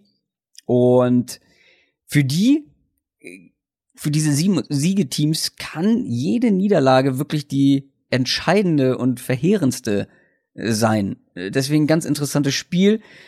Äh, Finde ich ein bisschen schwierig zu entscheiden, wo man da anfängt bei diesem Matchup. Gucken wir mal die Cowboys an, fünf Siege in Folge und die Colts jetzt diese Woche, dann die Buccaneers und die Giants auf dem Programm. Hm. Kann man schon zu den Playoffs gratulieren oder bist du da noch ein bisschen vorsichtig? Ähm, ich glaube, dass die Cowboys mit dem Sieg gegen die Eagles die Division eigentlich gewonnen haben. Das hattest du Ich- ja letzte Woche schon so als Endspiel deklariert. ähm, Zumindest wenn es halt so rum ausgeht. Ähm, weil die Cowboys jetzt sind sie ja zwei Spiele, glaube ich, vor, vor Philly, wenn ich jetzt nicht ganz falsch Ja. bin, und haben den direkten Vergleich gewonnen. Also eigentlich Ja. drei Spiele. Ähm, und die anderen beiden Teams werden halt die Division nicht gewinnen. Ja. Dementsprechend denke ich tatsächlich, dass, dass das mit dem Sieg die Cowboys ihr Playoff-Ticket natürlich nicht rechnerisch, aber doch gebucht haben. Wir haben gerade die Trades angesprochen. Lass uns mal über einen Trade der Cowboys sprechen. Das müssen wir, glaube ich, machen. Ähm, nämlich über Ja. Mary Cooper. Also, da haben ja viele gesagt, äh, das war ein schlechter Trade der Cowboys. Wir haben beide gesagt, ein First-Round-Pick war zu teuer. Ich habe nochmal nachgeguckt, was ich getwittert habe zu dem Zeitpunkt. Ähm, ich war ja eher so ein Verfechter an Coopers Qualität zu glauben und noch mal ein bisschen zu warten, weil er ja eben schon gezeigt hat, wie gut er ist in den ersten beiden NFL-Saisons und natürlich auch im College und dass er erst 24 ist, dass er noch Steigerungspotenzial hat. Und ich habe auch gesagt, wenn der wirklich regelmäßig gefüttert wird und so, ähm, ja, der Nummer 1 Receiver, jetzt nicht wie, wie du das immer sagst, der, der klare Nummer 1 Receiver, der Ex-Receiver ist, sondern der Nummer 1 Receiver für, für seinen Quarterback ist, ähm, und viele Targets bekommt, wenn er gefüttert wird, dann ist er gut. Und dieses letzte Spiel, ähm, er hat wirklich, also der hat, das war sehr überzeugend. Ich weiß gar nicht, wie ich das ausdrücken will. Also er hat, er hat irgendwie quasi so alle Facetten eines guten Wide Receivers gezeigt. Ähm, ja, das kann man wirklich so sagen. Das war, wir hatten, ich glaube, ich hatte das ja vor zwei Wochen oder so schon mal ein bisschen gesagt, äh, dass, dass Cooper die, die Cowboys Offense so ein bisschen einfach geöffnet hat, ähm, dass die Cowboys viel mehr aus drei Receiver-Sets agieren, seit Cooper da ist, dass sie viel mehr in diese Spread-Formations gehen, wo, äh, wo Prescott halt leichtere Reads bekommt oder, oder sagen wir klarer definierte Reads, ähm, dass Cooper aus dem Slot extrem gefährlich ist, viel, viel besser, als es bei den Raiders war, viel effizienter, viel, viel produktiver. All diese Sachen waren bisher der Fall und gegen die Cowboys, äh, gegen die Eagles kam jetzt äh, noch ein, diese vertikale, dieses vertikale Element noch mit dazu. Und ich hätte mir fast, ich habe das während des Spiels lief auch getweetet, ich hätte mir fast gewünscht, dass sie die Eagles noch mehr ähm, im, im Downfield-Passing-Game attackieren, weil die Secondary halt so anfällig einfach Ja. ist. Aber da, als sie es als sie's gemacht haben, Prescott hatte, ich glaube, es waren zwei richtig, richtig tolle Deep Balls ähm, Mhm. in dem Spiel, als die sie dann mal da so attackiert haben und, und Cooper halt auch auf diese Art und Weise äh, eingesetzt haben als Outside Receiver bei tiefen Routes, dann hat er halt in dem Spiel absolut auch herausragend gespielt, muss man ganz klar sagen. Und, und ja, der Erstrunden-Pick ist teuer und, und ja, die Cowboys müssen ihnen dann jetzt viel Geld geben bald. Aber, aber wenn er kann, so spielt. Genau, und man, und, und man muss halt auch einfach sagen, ähm, also Punkt eins, Cooper hat vermutlich oder eigentlich ziemlich sicher die Saison für die Cowboys gerettet, weil ohne ja. Cooper stehen die Cowboys nicht bei 8 und 5, das muss man ganz klar so sagen. Und auf der anderen Seite, und da ähm, muss ich auch das zu dem äh, stehen, was ich sonst immer sage, wenn du einen Quarterback auf deinem Rookie, auf seinem Rookie-Vertrag hast, dann investier. Dann versuch dein Titelfenster auszureizen, versuch dann ähm, Trades einzufädeln, vielleicht auch mal einen Draftback eben abzugeben, all diese Sachen, um dieses Fenster möglichst, möglichst gut auszunutzen. Und im Prinzip, auch wenn der Preis hoch war mit dem ersten Pick, aber im Prinzip haben die Cowboys das in dem Fall gemacht und der Trade sieht im Moment ziemlich gut aus für sie. Er hat sich ja im Prinzip jetzt schon mehr oder weniger gelohnt, einfach, wenn sie in die Playoffs kommen und dann kann man, muss man gucken, wie weit man da eben kommt, aber sie haben zumindest einen Defense dafür. Ja. Ähm, Dak Prescott hast du schon angesprochen. Ich fand ihn nach wie vor sehr inkonstant. Ähm, ja, ja, gerade am Anfang von dem Spiel. Ja. Äh, drei Turnover, die er zu verantworten hat. Ich glaube, zwei Interception. Mhm. Ähm, paar sehr ungenaue Bälle, dann aber auch, wie du gesagt hast, habe ich mir auch aufgeschrieben, wieder super Pässe mit dabei gewesen. Mary Cooper hilft ihm ungemein habe ich auch da stehen, wenn wir jetzt auf das Matchup gucken. Ich hatte ja letzte Woche auch gesagt, die Eagles Secondary, so wie sie momentan ist, wird es schwer haben, Mary Cooper ein ganzes Spiel lang zu verteidigen. Und wir haben gesehen, was passiert, wenn er mal Separation bekommen hat oder auch was, sie, was er after the catch machen kann. Die Frage ist natürlich, können die Colts ihn besser verteidigen? Ja, das ist äh, eine sehr spannende Frage. Und äh, die Colts sind sind ja keine sonderlich komplexe Defense. Ich glaube, das haben wir auch schon ein, zwei Mal gesagt. Sie sind ähm, von ihren Coverages her jetzt eher einfacher, in Anführungszeichen, aber machen halt ganz viel einfach sehr, sehr solide, haben in einzelnen Spots auch eine hohe individuelle Qualität. Die Run-Defense ist sehr, sehr gut. Da bin ich auf das Match aber auch echt gespannt. Und wir haben halt diese Fehler von Prescott immer wieder. Und ich, ich würde jetzt mal sagen, die, die, wenn die, die Eagles Secondary ist im Moment sicher eine der fünf, sechs anfälligsten der Liga, so wie sie im Moment auf dem Feld steht. Ich habe da nachher noch mal ein paar Zahlen zu letztem Spiel. Das ist wirklich äh, vernichtend. Ähm, und die Colts sind halt wahrscheinlich irgendwo so im unteren Mittelfeld. Also die sind jetzt nicht sonderlich gut, aber die sind halt auch keine Katastrophe. Und dementsprechend wird es, denke ich, für die Cowboys Offense schon deutlich schwieriger, äh, zumal die ja auch eventuell ohne Zach Martin spielen müssen, der Guard der sich am Knie verletzt hat. Wenn der ausfällt, dann äh, startet Connor Williams wieder, der Rookie, der ja echt Probleme hatte und dann seinen, seinen Starting-Spot auch verloren hat. Das wäre ein extremes Downgrade. Und dann hast du natürlich auch wieder so ein bisschen den Faktor, ähm, Colts bisschen ähnliches, ähnliches Spiel wie in der Secondary Pass Rush. Die sind jetzt nicht dieses, die sind jetzt nicht die Ravens, die da mit ihrer extrem, mit extremer Komplexität an die Sache rangehen, aber sie machen es halt einfach solide. Und wenn ein Team in der Offensive Line Probleme hat, und das haben wir beim Texans-Spiel gerade schon gesagt, dann können die Colts das halt auch ausnutzen. Und wenn es dann äh, bei den Cowboys da ein, zwei Schwachstellen gibt, ich meine, die spielen ja schon ohne Travis Frederick ihren Center, wenn die jetzt noch ihren, ihren Guard verlieren, dann ähm, entstehen auch in der Cowboys-Line immer mehr so langsam Lücken. Mhm. Und dann können die Colts sowas mittlerweile auch ausnutzen. Die Colts haben sich sehr gut zurückgemeldet mit einem knappen Sieg gegen die Texans. Ähm, sie haben in dem Texans-Spiel schon einen sehr guten Pass-Rush weitestgehend im Zaum gehalten. Zumindest J.J. Watt wurde, mhm. wurde ganz schön zurückgehalten, kontrolliert. Ähm, die Cowboys Secondary. Also die Cowboys haben ja einen äh, ganz guten Pass Rush. Ähm, wenn wir mal die Secondaries vergleichen mit den Texans und ähm, den Cowboys, also du hast vorhin gesagt, die Secondary der Texans ist auch ganz gut. Ich fand, sie hatten gegen die Colts, wenn wir uns da so ein paar Bälle auf T.Y. Hilton angucken, ja. auch wieder so ein paar Probleme in Coverage. Aber die Texans können T.Y. Hilton seit ungefähr vier Jahren nicht verteidigen, also das, äh, das ist irgendwie so ein anderes Problem. Ähm, wie siehst du das denn in dem Matchup? Ich bin extrem gespannt tatsächlich drauf. Ich, ich finde, dass die Cowboys eigentlich ganz gute Matchups haben. Ähm, wir haben ja bei den Colts, haben wir schon mehrfach gesagt, die, wie viel die aus, aus ihren vor allem zwei Tight End Sets machen, wo dann die Defense eben häufig auch in ihrer Base Defense rauskommt. Also mit vier Defensive Backs, nicht mit fünf. Und dann ist es, hast du da eigentlich schon extrem spannende Matchups zwischen eben den Titans der Colts auf der einen Seite und halt unter anderem den, diesen schnellen, explosiven Linebackern von den Cowboys auf der anderen Seite. Und du hast zumindest in, ähm, in Man-Coverage wird es häufiger vorkommen, wenn die Cowboys Man-Coverage spielen, was jetzt nicht so häufig machen. Dann hast du vermutlich Byron Jones gegen T.Y. Hilton, was an sich auch ein echt gutes Matchup ist, aber was auch durchaus zugunsten der Cowboys ausfallen kann. Ich glaube, dass der Schlüssel für die Colts, was das Spiel angeht, ähm, darin liegt, die, die Zone-Coverages der Cowboys zu schlagen. Und ich, ich denke nicht, dass sie im Run-Game sonderlich viel Erfolg haben. Die Cowboys Front ist sehr, sehr gut. Ja, die Colts haben ja ähm, ihren Center schon vor ein paar Wochen verletzungsbedingt vorerst zumindest verloren. Das hat man gemerkt jetzt in den letzten Spielen in der Offensive Line, in, in Protection und auch im Run-Game.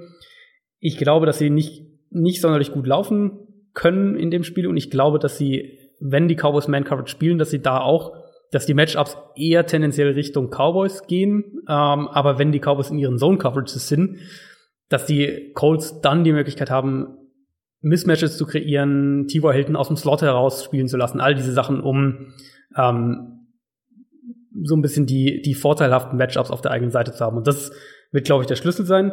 Umgekehrt habe ich mir bei dem Spiel auch aufgeschrieben, dass die Cowboys für mich es aber auch verhindern müssen mit ihrer Defense, dass es ein High-Scoring-Game wird, weil wenn es ein High-Scoring-Game wird, also beide Teams so in den ja, hohen Zwanzigern kommen, dann ja. würde ich auf die, auf die Colts tippen. Ja, aber jetzt mal, also man kann es noch, ich finde, man konnte es bei dir jetzt noch nicht so richtig rausholen, aber ich bin mir sicher, die Welt will wissen, auf wen tippt Adrian Franke in diesem Matchup.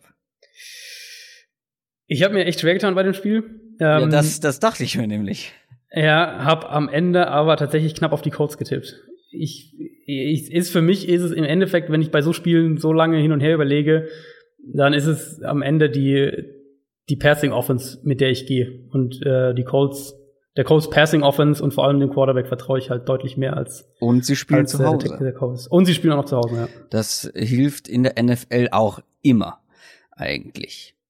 Damit kommen wir zum Heimspiel der Minnesota Vikings die 6, 6 und 1 stehen und die Miami Dolphins empfangen, die 7 und 6 sind momentan.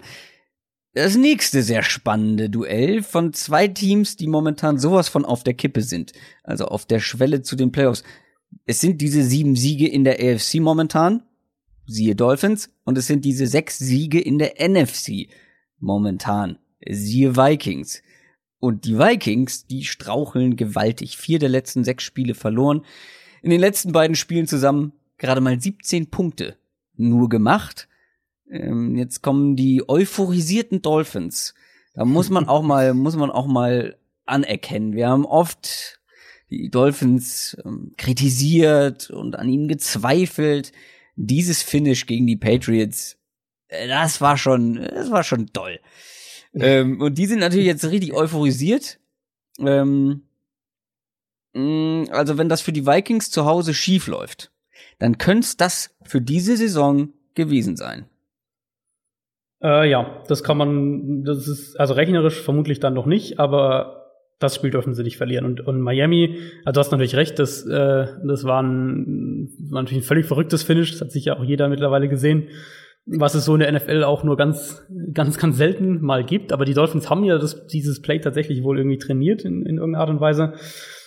Was bei mir bei Miami immer hängen geblieben ist, und ich habe das auch so ein bisschen thematisiert in meiner, in meiner Kolumne diese Woche, ähm, ist, sind die Big Plays. Und damit meine ich jetzt nicht dieses Verrückte da am Ende, sondern dass die jetzt in diversen Spielen dieses Jahr schon in der Lage waren, auch wenn die Offense an sich nicht funktioniert hat, Spiele zu gewinnen, weil sie immer wieder so drei, vier wirkliche Big Plays kreieren konnten. Und ähm, das war am Anfang der Saison noch viel mehr mit mit, äh, mit Jakeem Grant und Albert Wilson, die ja mittlerweile beide leider verletzt sind. In dem Spiel gegen die Patriots war es jetzt ein, zwei wirklich sehr, sehr gute Pässe von Tannehill, aber es war auch vor allem im Run-Game und da haben sie viel mit, mit Power-Blocking-Konzepten gearbeitet, hatten da echt auch offene Runs gegen ja eigentlich eine sehr gute Run-Defense, die, die die Patriots ja normalerweise haben. Und da ist für mich so ein bisschen die Frage, ob sie das gegen diese Vikings-Defense auch umsetzen können. Also ich würde vermuten, äh, dass Minnesota gerade in Pass Protection mit dem eigenen Pass Rush äh, Miami relativ große Probleme bereiten kann, deutlich größere als die Patriots. Und die Run Defense der Vikings ist ja eigentlich, auch wenn das jetzt am Montagabend nicht so aussah, aber ist ja eigentlich auch gut. Also an sich ist das wieder so ein Spiel, wo ich bei Miami sage, okay, ich, ich tue mich immer noch schwer, so eine klare Identität irgendwie von dieser Dolphins Offense zu erkennen. Ähm, sie sind aber halt häufig zu diesen Big Plays in der Lage. Eigentlich sollte es in dieser, in diesem Fall aber nicht passieren.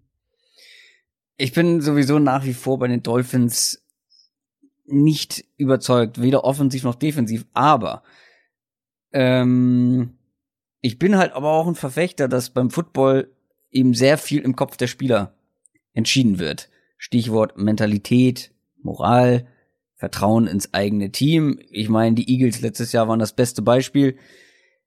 Wer weiß, was so ein Finish freisetzen kann bei den Dolphins.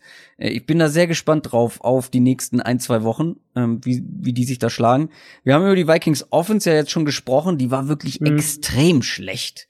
Ähm, jetzt vor allem im letzten Spiel, in den letzten beiden Spielen eigentlich, Cousins sah nicht gut aus, aber ich habe hier auch stehen, was du auch schon gesagt hast, die O-Line sehe ich auch als Hauptproblem, hat immer Druck bekommen, wirklich die ganze ja, Zeit ja, ja, Druck. Ähm, und ich glaube, den wird's von den Dolphins nicht in der Form geben. Diesen, diesen ganz starken sollte, Druck. Ja, sollte es zumindest eigentlich nicht. Also es ist ja auch vor allem die Interior Offensive Line der Vikings, die eben Probleme hat und Probleme macht. Ähm, und die, da sind die Dolphins eigentlich nicht so gefährlich. Ähm, jetzt kann man natürlich sagen, Minnesota ist da so schwach, dass, dass Miami da auch äh, Druck erzeugen kann und vermutlich zu einem, zu einem gewissen Grad stimmt es auch. Ich bin mal gespannt, ob sie jetzt da irgendwas groß schon umstellen, die Vikings, mit, äh, nachdem sie jetzt den Offensive Coordinator entlassen haben. Ich hatte es ja bei den News so ein bisschen äh, auch gesagt, dass, dass da die ähm, wohl die Chemie mit Mike Zimmer nicht so richtig gepasst hat und dass, äh, dass Zimmer eigentlich einen, einen stärkeren Fokus aufs Run-Game haben will und die Filippo den offensichtlich nicht wollte. Jetzt wäre natürlich die logische Schlussfolgerung, okay, sie haben ihn jetzt entlassen. Jetzt, sie befördern den, äh, den, den Quarterbacks-Coach zum Offensive Coordinator, also eine interne Beförderung, mhm.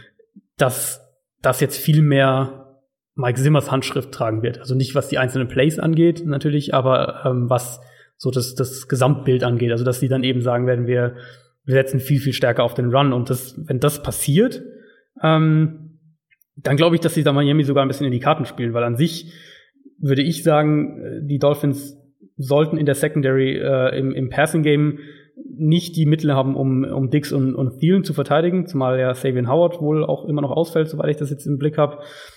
Und du auch mit Dalvin Cook im, im Screen Game vor allem und im, im kurzen Passspiel äh, die Linebacker der Dolphins, die in, in Coverage echt anfällig sind, attackieren kannst. Da hatten die Patriots ja in, in diesem Kurzpassspiel auch echt, echt teilweise sehr leichtes äh, Spiel.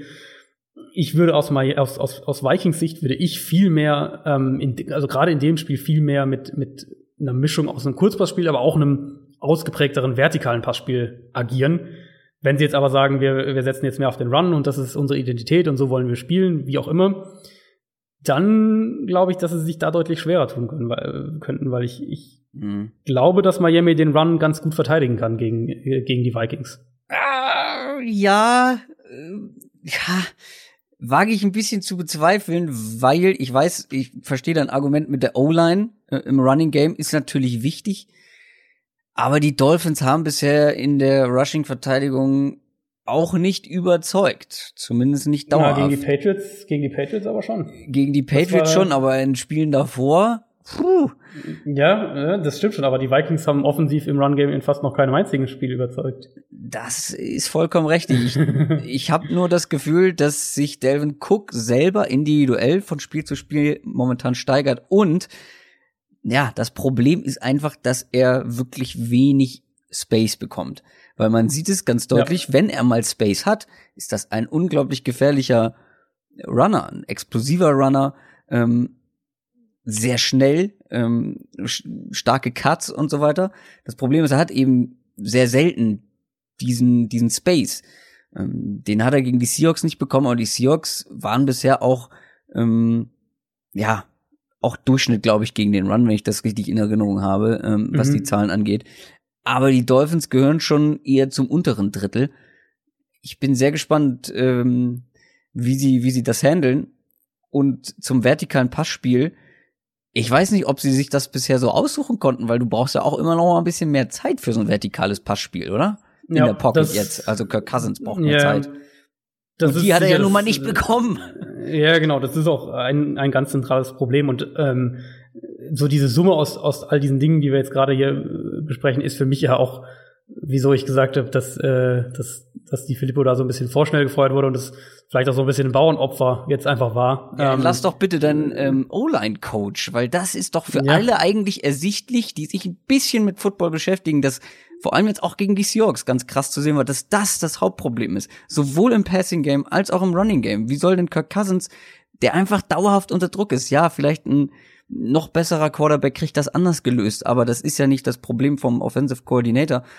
Und im Running Game, was Delvin Cook kann, das hat man in manchen Spielen gesehen und das hat man in seinen ersten vier Spielen, glaube ich, waren es, letzte Saison gesehen. Und das sieht man jetzt mhm. auch, wie gesagt, wenn er eben mal ein paar Lücken bekommt, dann ist er extrem schwer zu verteidigen. Aber die bekommt er nicht. Ich finde, das war für mich so offensichtlich. Umso überraschter war ich eben ähm, von dieser Entlassung, weil für mich ist das Hauptproblem einfach ganz klar die O-Line. Ja, und, und die Filippo hat ja auch versucht, dann eben mit, äh, mit dem, mit dem Kurzpassspiel und mit den Screens und all diesen Sachen so das Run-Game ein bisschen zu ersetzen, gewissermaßen. Ja. Und ich glaube, dass das auch gar nicht der falsche Ansatz unbedingt ist, weil, äh, wie du sagst, wenn du Delvin Cook mal ein bisschen in freien Raum kriegst, dann ist er extrem gefährlich. Und, und wenn du das halt im Run-Game nicht schaffst, dann machst du halt über die Screens. Ja. Kommen wir zum nächsten Spiel oder hattest du da noch was? Ich glaube, wir haben äh, das meiste da abgehakt, ne? Ich glaube, ich glaube, wir haben das meiste, ja. Dann kommen wir von einem, der in Space sehr gefährlich ist, zu dem nächsten, der in Space sehr gefährlich ist, zu den New York Giants und Saquon Barkley. Die sind 5 und 8, die Tennessee Titans sind 7 und 6. Die Titans haben sich zurückgemeldet mit einem Sieg gegen die Jaguars. Ist jetzt schon ein paar Tage her, war das Donnerstagsspiel. Die Giants, ja, lass uns mit den Giants äh, lieber anfangen weil ich habe da, das ist ja wirklich, das wird einige verstören. Ähm, also die bräuchten natürlich, haben wir vorhin schon kurz angedeutet, die bräuchten natürlich ordentlich Mithilfe, um noch irgendwie eine Chance auf die Playoffs zu haben. Gehen wir mal jetzt, stand jetzt mit 5 und 8 nicht davon aus, aber was man sagen kann, die sind verdammt hot momentan. Vier der letzten fünf Spiele gewonnen, über 30 Punkte im Schnitt und ja. 40 Punkte im letzten Spiel, obwohl äh, OBJ gefehlt hat. Und wie gesagt, jetzt, ich habe was gehört, da, schon letzte Woche im Move the Sticks Podcast. Und dann habe ich das nach den Spielen diese Woche nochmal gegengecheckt, ob das immer noch der Fall ist und äh, wie sehr das belegbar ist. Denn Eli Manning spielt statistisch Ausrufezeichen die beste Saison seiner Karriere. Completion Percentage 67 Prozent. Das klingt jetzt nicht wahnsinnig hoch, äh, ist besser als in jeder anderen Saison vorher. Passer Rating bislang besser als je zuvor. Interception zu Passverhältnis ist so niedrig wie nie zuvor. Yards per Attempt hat er nur in zwei Jahren seiner schon langen Karriere mehr ich finde, diese Erkenntnis ist auf so vielen Ebenen schockierend. Wenn du überlegst, wie er am Anfang der Saison gespielt hat, wenn du überlegst, wie es teilweise aussieht, wie er spielt und was das auch über seine bisherige Karriere sagt, wenn, wenn diese Zahlen die ähm, besten seiner Karriere sind. Klar, solche, solche Statistiken kann man immer äh, kritisieren, auch vollkommen zu Recht, aber ich finde es einen sehr interessanten Fakt zu Eli Manning ähm, und ich sag dir was. Ich habe so langsam das Gefühl, wir werden nächstes Jahr keinen neuen Quarterback bei den Giants sehen. Also mein wahrscheinlichstes Szenario für die Giants ist, äh, dass sie sich versuchen, einen zu draften, ähm, Eli aber dann noch behalten für ein Jahr. Ja. Ich glaube, dass das so ein ja. bisschen der Wahrscheinlichkeit. Also wenn sie einfach nur mit Eli in die nächste Saison wieder gehen, ohne dass sie dahinter einen, einen, einen Jungen haben, dann dann, dann gehst du an die Decke. Das, äh, ja, dann ist es halt einfach wieder ein, dann ist es im Endeffekt nochmal ein verschwendetes Jahr. Also wenn du sagst, wir lassen dahinter einen Rookie wachsen und, und lernen oder was auch immer und äh, der kommt dann irgendwann vermutlich unvermeidbar, weil es immer so ist, im, irgendwann im Laufe der Saison dann doch rein. Äh, okay. Aber wenn du halt einfach nur sagst, wir, wir gehen nochmal mit Ila in die Saison und, und versuchen doch nochmal anzugreifen, dann, äh, dann belügst du dich halt im Endeffekt selbst. Also klar, diese, die, die Stats sind natürlich so ein bisschen erstmal so ein bisschen zum, zum Aufhorchen, aber ist natürlich auch eine Mischung aus Produkt der Zeit einfach. Also ich meine, alle Passing-Rekorde fallen halt jetzt im Moment so, weil halt auch so viel geworfen wird. Ist auch zu einem gewissen Grad natürlich die Umstände. Und Eli hat über die letzten vier, fünf Wochen auch besser gespielt. Das muss man schon auch sagen. Was natürlich auch stark damit zusammenhing, dass die gegen einige der schlechtesten Pass-Rushs der Liga gespielt haben. Und ähm, abgesehen vom Bears-Spiel Eli kaum oder nur ganz wenig unter Druck stand. Ähm, die Offensive Line von den Giants hat sich auch ein bisschen stabilisiert. Das wird in, in dem Spiel dann ganz interessant, weil die Titans sind ja noch mitten im Playoff-Rennen und ja. die werden aber, glaube ich, Manning unter Druck setzen müssen, weil ähm, ich, also ich gehe davon aus, dass, dass Odell Beckham wieder spielt. Die Titans haben eine sehr gute Run-Defense, also in dem, in der Hinsicht wird's für die Giants schwieriger. Aber wenn, wenn sie die Titans es halt nicht schaffen, Eli unter Druck zu setzen und es ein Spiel wird, in dem, in dem Manning den Großteil des Spiels aus einer sauberen Pocket werfen kann, dann könnte es halt auch schnell ein Spiel werden, was so Richtung Shootout geht. Und ähm, für mich ehrlicherweise sind die, ist die Titans Offense auch in Woche 15 äh, noch eine ziemliche Wundertüte und man weiß überhaupt nicht, was man im nächsten Spiel von denen bekommt. Ja, vor allem, ja, äh, sie haben gewonnen. Ähm, aber ich fand's überhaupt nicht überzeugend offensiv, was da passiert ist. Und da sagt vielleicht der eine oder andere jetzt, Moment mal, die haben 30 zu 9 gewonnen. Ja, aber wenn man sich das Spiel anguckt, wenn man sich jedes Play anguckt, außer diese Big Plays von Derrick Henry, über die viel gesprochen ja. wurde, ging gar nichts. Und die, diese Big Plays waren auch gefühlt teilweise zumindest so 80 Prozent sein eigener Verdienst und nicht irgendwie das vom Scheme oder der O-Line, die alles für ihn freigeblockt hat. Also er hat auch viel, ähm, viel After Contact ja gemacht. Und über 55 Prozent der Offensive Yards in diesem Spiel kamen von durch die Runs von Derrick Henry. Mhm. Und wie gesagt, ansonsten einfach nicht viel in meinen Augen. Mariota auch nur 162 Passing Yards, das sah auch teilweise wieder sehr äh, fragwürdig aus stand nur fünfmal unter Druck und äh, konnte jetzt nicht so wirklich überzeugen. Die Titans Offense, wenn sie, no. wenn sie gegen die Jaguars nicht diese Big Plays gehabt hätten, die quasi aus dem Nichts von Derrick Henry kamen, ja, was, was bleibt denn da übrig? Und ähm, klar, die, die Giants Defense ist jetzt nicht eine, vor der man sich fürchten muss. Trotzdem, da muss dann ähm, schon mehr kommen, weil darauf kann man sich ja nun mal nicht verlassen. Das ist genau der Punkt. Also ich meine, klar, die Big Plays zählen natürlich auch und, und ja, dadurch haben sie das ja, Spiel ja. auch gewonnen. Ähm, aber das, das habe ich mir im Prinzip fast genauso auch aufgeschrieben. Für mich gibt's halt kein Anzeichen dafür, dass sich jetzt dieses Run-Game so fortsetzt. Also ja. Derrick Henry hat jetzt halt irgendwie so das Spiel seiner Karriere bisher, dass das in irgendeiner Art und Weise aber die daran anknüpfen können. Davon, daran gibt's halt, dafür gibt's halt einfach keinerlei Anzeichen. Und, und Mariota selbst ist halt extrem inkonstant im Passing-Game die haben immer noch das Problem mit, was die Wide Receiver angeht und, und die, die offensiven Waffen generell. Die haben jetzt auch noch ihren, äh, ihren, ihren Thailand John Smith verletzt verloren, der wird den Rest der Saison verpassen und, und der war über die letzten Spiele auch immer ein bisschen größerer Part in der Offense. Also die Titans sind offensiv so derart auf so derart wackeligen Füßen und das fängt mit der Offensive Line an und, und geht ganz rapide mit dem Quarterback weiter, ähm, dass sie so ein Spiel wie jetzt gegen die Giants äh, Low Scoring halten müssen. Also die dürfen dann nicht, äh, die dürfen, und deswegen habe ich gesagt, sie müssen Manning unter Druck setzen, weil die Giants halt die Waffen haben, um einer Defense Probleme bereiten zu können, wenn sie an der Line of Scrimmage ein bisschen einen Zugriff auf die Defense kriegen.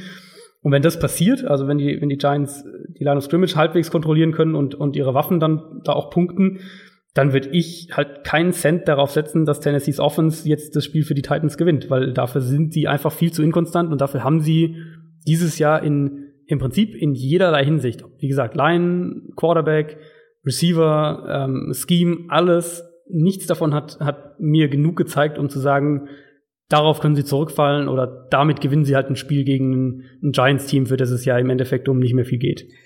Trotzdem finde ich, habe ich das Gefühl, dass sie das Spiel auch locker gewinnen können, eben wenn sie gute, ja. gute Tagesform ja. haben in der Offense.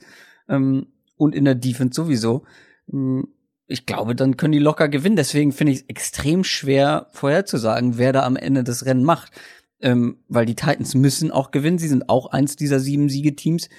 Ja. Und die Giants sind momentan echt schwer zu stoppen offensiv. Ähm, wie gesagt, wir haben drüber gesprochen. Ganz schön fand ich, es gab ja diese, diesen Trend auf Twitter, äh, vier Wörter, um ein erstes Date zu ruinieren. Da habe ich irgendwo gelesen, Eli still got it. Fand ich sehr, sehr schön. Finde ich auch einen schönen Titel für die Folge. Eli still got it. Ich glaube, da werden sich einige denken, boah, was? Was ist denn mit denen los? ähm, äh, sehr äh, provokanter Titel. Ähm, reden wir nach der, diskutieren wir äh, nach der Folge aus. Lass uns mit dem nächsten Spiel weitermachen, weil wir haben noch einiges auf der Uhr. Äh, und wir fangen an mit äh, Seattle oder machen weiter mit Seattle gegen San Francisco. Die Seahawks gegen die 49ers. Die Seahawks sind 8 und 5, die 49ers sind 3 und 10. Auch hier, vor allem eins der beiden Teams ist besonders relevant für uns, für die Postseason.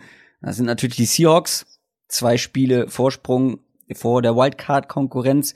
Vier Spiele in Folge gewonnen, darunter mehrere gegen direkte Konkurrenz, wie jetzt zum Beispiel gegen die Vikings. Und es ist so ein bisschen, auch mit den Titans, so gewonnen, ja, aber. Ähm, defensiv war das richtig gut gegen die, gegen die Vikings. Aber offensiv bleibe ich tatsächlich skeptisch. Ich bin gespannt, wie du das siehst, aber ich bin nach wie vor nicht vollends überzeugt. Also ja, sie haben es geschafft, die Vikings mehr oder weniger platt zu laufen. Äh, Props dafür, weil das schafft nicht jeder. Die Vikings eigentlich im Run-Game ja sehr solide. Ähm, aber dieses vertikale Passing-Game hat mhm. in diesem Spiel überhaupt nicht funktioniert. Und da reden wir seit Wochen drüber, dass das halt zentraler, zentrales Mittel ist für die Seahawks Offense. Und da hat man gesehen, wenn eben diese langen Dinger nicht ankommen, wenn es die nicht gibt, dann wird's auch schon relativ dünn offensiv. Dann muss das Run-Game auch so funktionieren. Was ich damit sagen will, in meinen Augen ist man sehr, sehr abhängig von diesen tiefen Pässen, von diesem vertikalen Passing-Game zum Beispiel, wenn das Running Game dann halt mal nicht so gut funktioniert wie am Montag im Montagsspiel. Würde ich gerne mal deine Einschätzung zu hören. Danach habe ich noch einen Punkt, den ich bei den Seahawks so ein bisschen kritisiere und nicht verstehe, aber zu dem, Pass zu dem vertikalen Passing Game, also das hätte auch echt in die Hose gehen können, wenn die Vikings da ein bisschen mehr offensiv geliefert hätten. Ja, das ist natürlich immer auch ein bisschen die Gefahr, wenn du, ähm, wenn du offensiv im Passspiel so abhängig bist vom vertikalen Passspiel, äh, wenn, dass du natürlich, du, du, das ist halt so ein bisschen äh, live by it and die by it. Also wenn es halt klappt, ist es halt super und wenn es halt nicht klappt, dann kann halt auch mal so ein offensives Spiel dabei rauskommen. Ich glaube, man darf nicht vergessen, dass Doug Baldwin gefiltert in dem Spiel gegen die Vikings, der natürlich gerade eben, wenn du sagst, du du musst ein bisschen ins, in dieses Kurzpassspiel mehr reingehen, da ist er natürlich die absolute Nummer eins in Seattle und, und auch einer der besten Slot-Receiver in der ganzen Liga.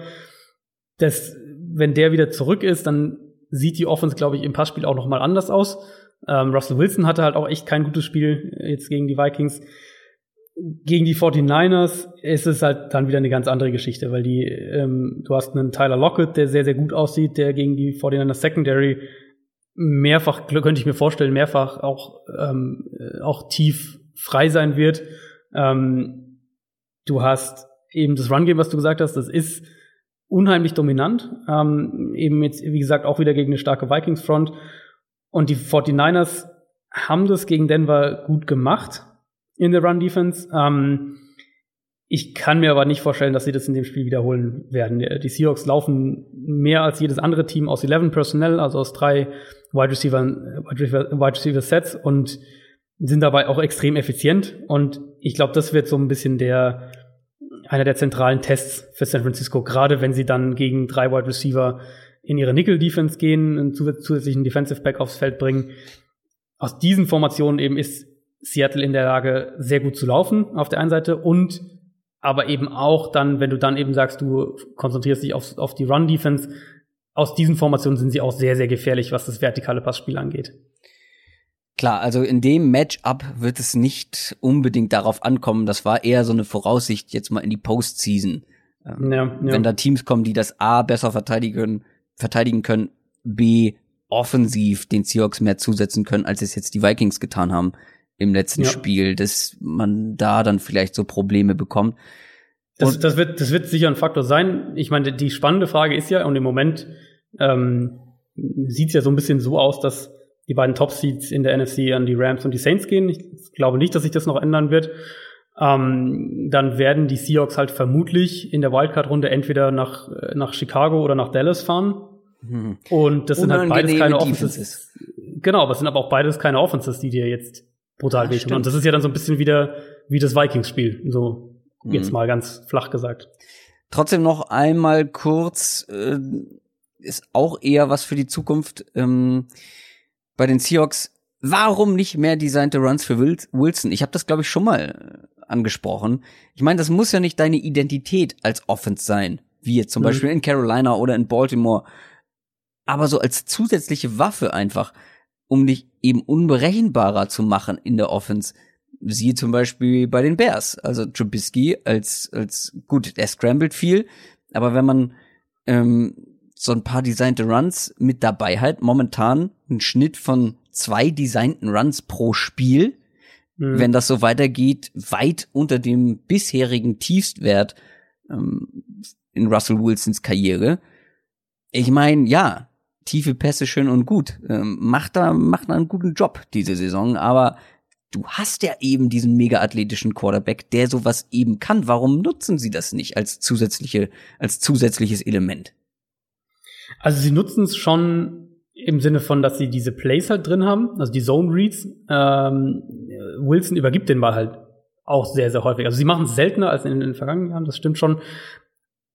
Aber mein Eindruck ist auch, dass, dass, äh, dass das Run-Game das mehr als, äh, wie soll man sagen, als, als, als Ablenkungselement einfach nutzt und eben weniger als äh, wir wollen wirklich, dass Wilson auch läuft. Aber warum? Das, das ist ja, das ist das ist schwer, das ist schwer zu sagen. Ich meine, vielleicht ist es eine Überlegung hier, wir wollen, dass Wilson weniger weniger als Runner spielt. Ähm, an sich würde es halt extrem viel Sinn machen. Da hast du völlig recht, wenn du schon sagst, wir haben eine extrem run-lastige Offense und und äh, setzen da sehr auf aufs Run-Game. Den Quarterback da noch mit einzubinden, gibt dir ja im Prinzip dann wieder den, das numerische, die, die numerische Ausgeglichenheit zumindest. Also Ja. dann hast du 11 gegen 11 halt statt 10 gegen 11. Ich kann es dir ehrlich gesagt nicht beantworten. Ich, ich verstehe es auch nicht so wirklich, warum sie das nicht machen oder warum sie das nicht mehr machen noch. Mhm. Sie haben die Dimension schon in ihrer Offense drin. Also du zwingst Defenses schon dazu, sich auch darauf vorzubereiten und das auch, du kannst das im, im Spiel auch ähm, effizient als, als, äh, als Element einsetzen. Aber Wilson ist halt selbst als Runner, also dass er den Ball behält, ist halt einfach ein kleinerer Faktor als die letzten Jahre. Das ist ähm, Vielleicht wollen sie es verstecken so. und dann in der Postseason Ja, läuft vielleicht, er ja. sie alle vielleicht. über den Haufen. Ähm, ich glaube, ein letzter Blick noch auf das Matchup, weil bei den 49ers, klar, äh, da muss einiges zusammenlaufen. Da kann man aber, ich glaube, positiv in die Zukunft gucken, wenn man sich das Coaching anguckt, ähm, trotz dieser Verletzungen, ähm, die man da eben hat, ähm, schaffen sie es trotzdem, viele Spiele eng zu halten und dann auch mal so ein Spiel gegen die Broncos zu gewinnen. Und Mhm. da gibt's glaube ich, einiges, was Hoffnung macht. Und ist auch so ein Team, was durchaus noch dem ein oder anderen Team vielleicht ein Bein stellen kann in den letzten Spielen. Aber die Seahawks äh, mit den Ambitionen, also die Ambitionen sind bei beiden Teams sehr, sehr unterschiedlich. Ähm, klar, ist ein äh, Division-Match-up, es ist in San Francisco. Ich kann mir schon vorstellen, dass die Seahawks sich vielleicht ein bisschen schwerer tun, als man das erwartet, aber die sollten es Ja. gewinnen. Einfach. Ähm, Ja, ich meine, also die, die ähm, 49ers haben ja jetzt gegen Denver, haben wir vorhin schon kurz angesprochen, den, den Run sehr gut verteidigt zum Beispiel. Bin ich sehr gespannt, ob sie da auch ein bisschen dran anknüpfen können. Ähm, und waren dann selbst extrem effizient im Kurzpassspiel und, und dann mit Yards auch nach dem Catch. Die haben die Broncos quasi überhaupt nicht äh, vertikal getestet, also im, im Passspiel. Ähm, ich glaube aber nicht, dass das gegen Seattle so funktionieren wird. Und, und im Prinzip kann man da ja auch wieder so ein bisschen das Vikings-Spiel anbringen. Ähm, die Vikings haben das ja mehr oder weniger gerade feststellen dürfen, dass diese Mischung aus, äh, aus Kurzpass und, und ähm, bisschen Run-Game und dass das nicht, dass das nicht funktioniert. Und die, die 49ers sind dann halt doch limitiert mit, mit Nick Mullins, mit, äh, mit einem Run-Game, wo, wo regelmäßig Spieler verletzt sind. Und Ja. ähm, Pierre Garçon ist ja jetzt, glaube ich, auch für den Rest der Saison raus. Also die sind dann doch schon sehr limitiert und ich denke zu limitiert äh, für dieses Seahawks-Team. Kommen wir zu den drei letzten Spielen, was die Spiele angeht, die wir etwas genauer angucken. Das sind drei wirklich richtig gute Spiele. Die New England Patriots 9 und 4 spielen gegen die Pittsburgh Steelers 7, 5 und 1. Auch so ein richtig schöner AFC-Klassiker. Ähm, zwei Teams, die aus einer ganz bitteren Niederlage kommen und vor allem ein Team davon muss so langsam ernsthaft sich Sorgen machen, was die Playoffs angeht. Nämlich die Steelers. Fangen wir mal mit denen an. Die haben gegen die Raiders verloren. Und ich, ja, da haben wir auch ähm, ein bisschen Häme bekommen, weil wir ja wirklich gesagt haben, eigentlich sind die Steelers in allen Bereichen besser und sollten mhm. das dann doch relativ einfach gewinnen. Sie haben es verloren. Ähm, und damit hat man eben so gar nicht gerechnet. Es macht auch irgendwie keinen Sinn. Aber gut, sie haben es verloren und sie haben damit drei Spiele in Folge verloren. Erste ja. Frage, ich habe gleich noch eine zweite Sache, aber erste Frage, was ist da los bei den Steelers?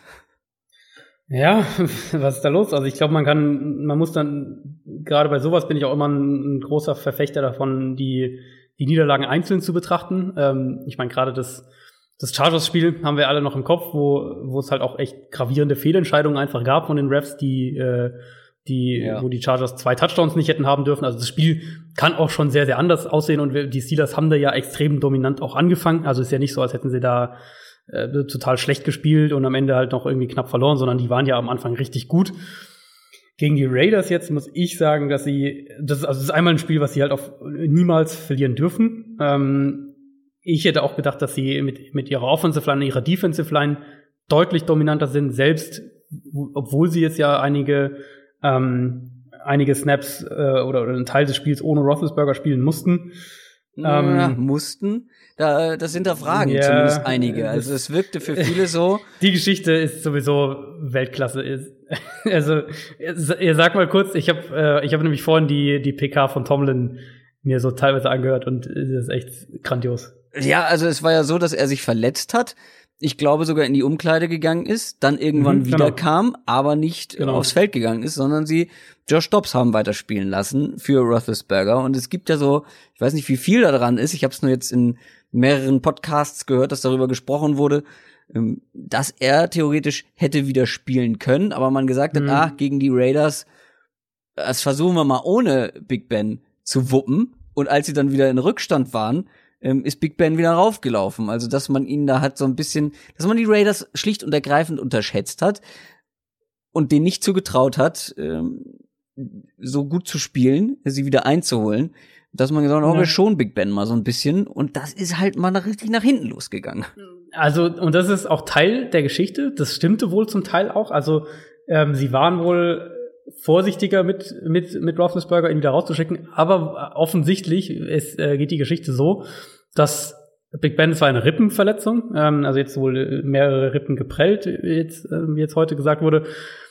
Rippenverletzung, er geht rein und muss, äh, soll da halt geröntgt werden. Und die ähm, offensichtlich war oder ist, dass äh, der, der Röntgenapparat im, im Raiders-Stadion so veraltet, no dass die Aufnahmen nicht nicht klar conclusive waren, also dass man nicht zu 100% sicher sagen könnte, ist da was gebrochen, ist da irgendwas Schlimmeres passiert. Und dementsprechend mussten sie das halt wohl, dann, deswegen kam er dann halt wieder raus und sie haben ihm halt Schmerzmittel gegeben und so, haben gesagt, wahrscheinlich ist es nichts, aber wir sind uns nicht zu 100% sicher. Deswegen blieb dann Dobbs erstmal im Spiel, weil sie halt gesagt haben, okay, wenn wir es schaffen, das ohne was zu riskieren, dann äh, lassen wir ihn draußen. Und als sie dann halt irgendwie noch mal nochmal, die, als die Bilder dann irgendwie genau ausgewählt wurden oder was auch immer und die Schmerzmittel halt gewirkt haben und all diese Sachen, dann kam halt wieder rein.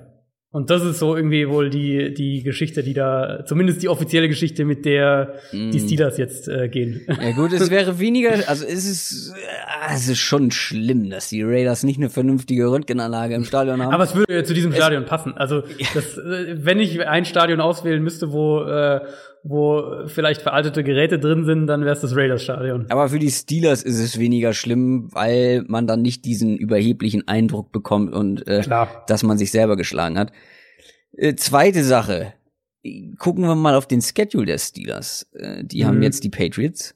Nächste Woche die Saints auswärts. Es könnte also sein, dass man danach sieben, sieben und eins steht. Und selbst wenn man danach gegen die Bengals im letzten Spiel gewinnt, mit acht Siegen wird's dieses Jahr verdammt schwer in der AFC in die Playoffs zu kommen. Ja.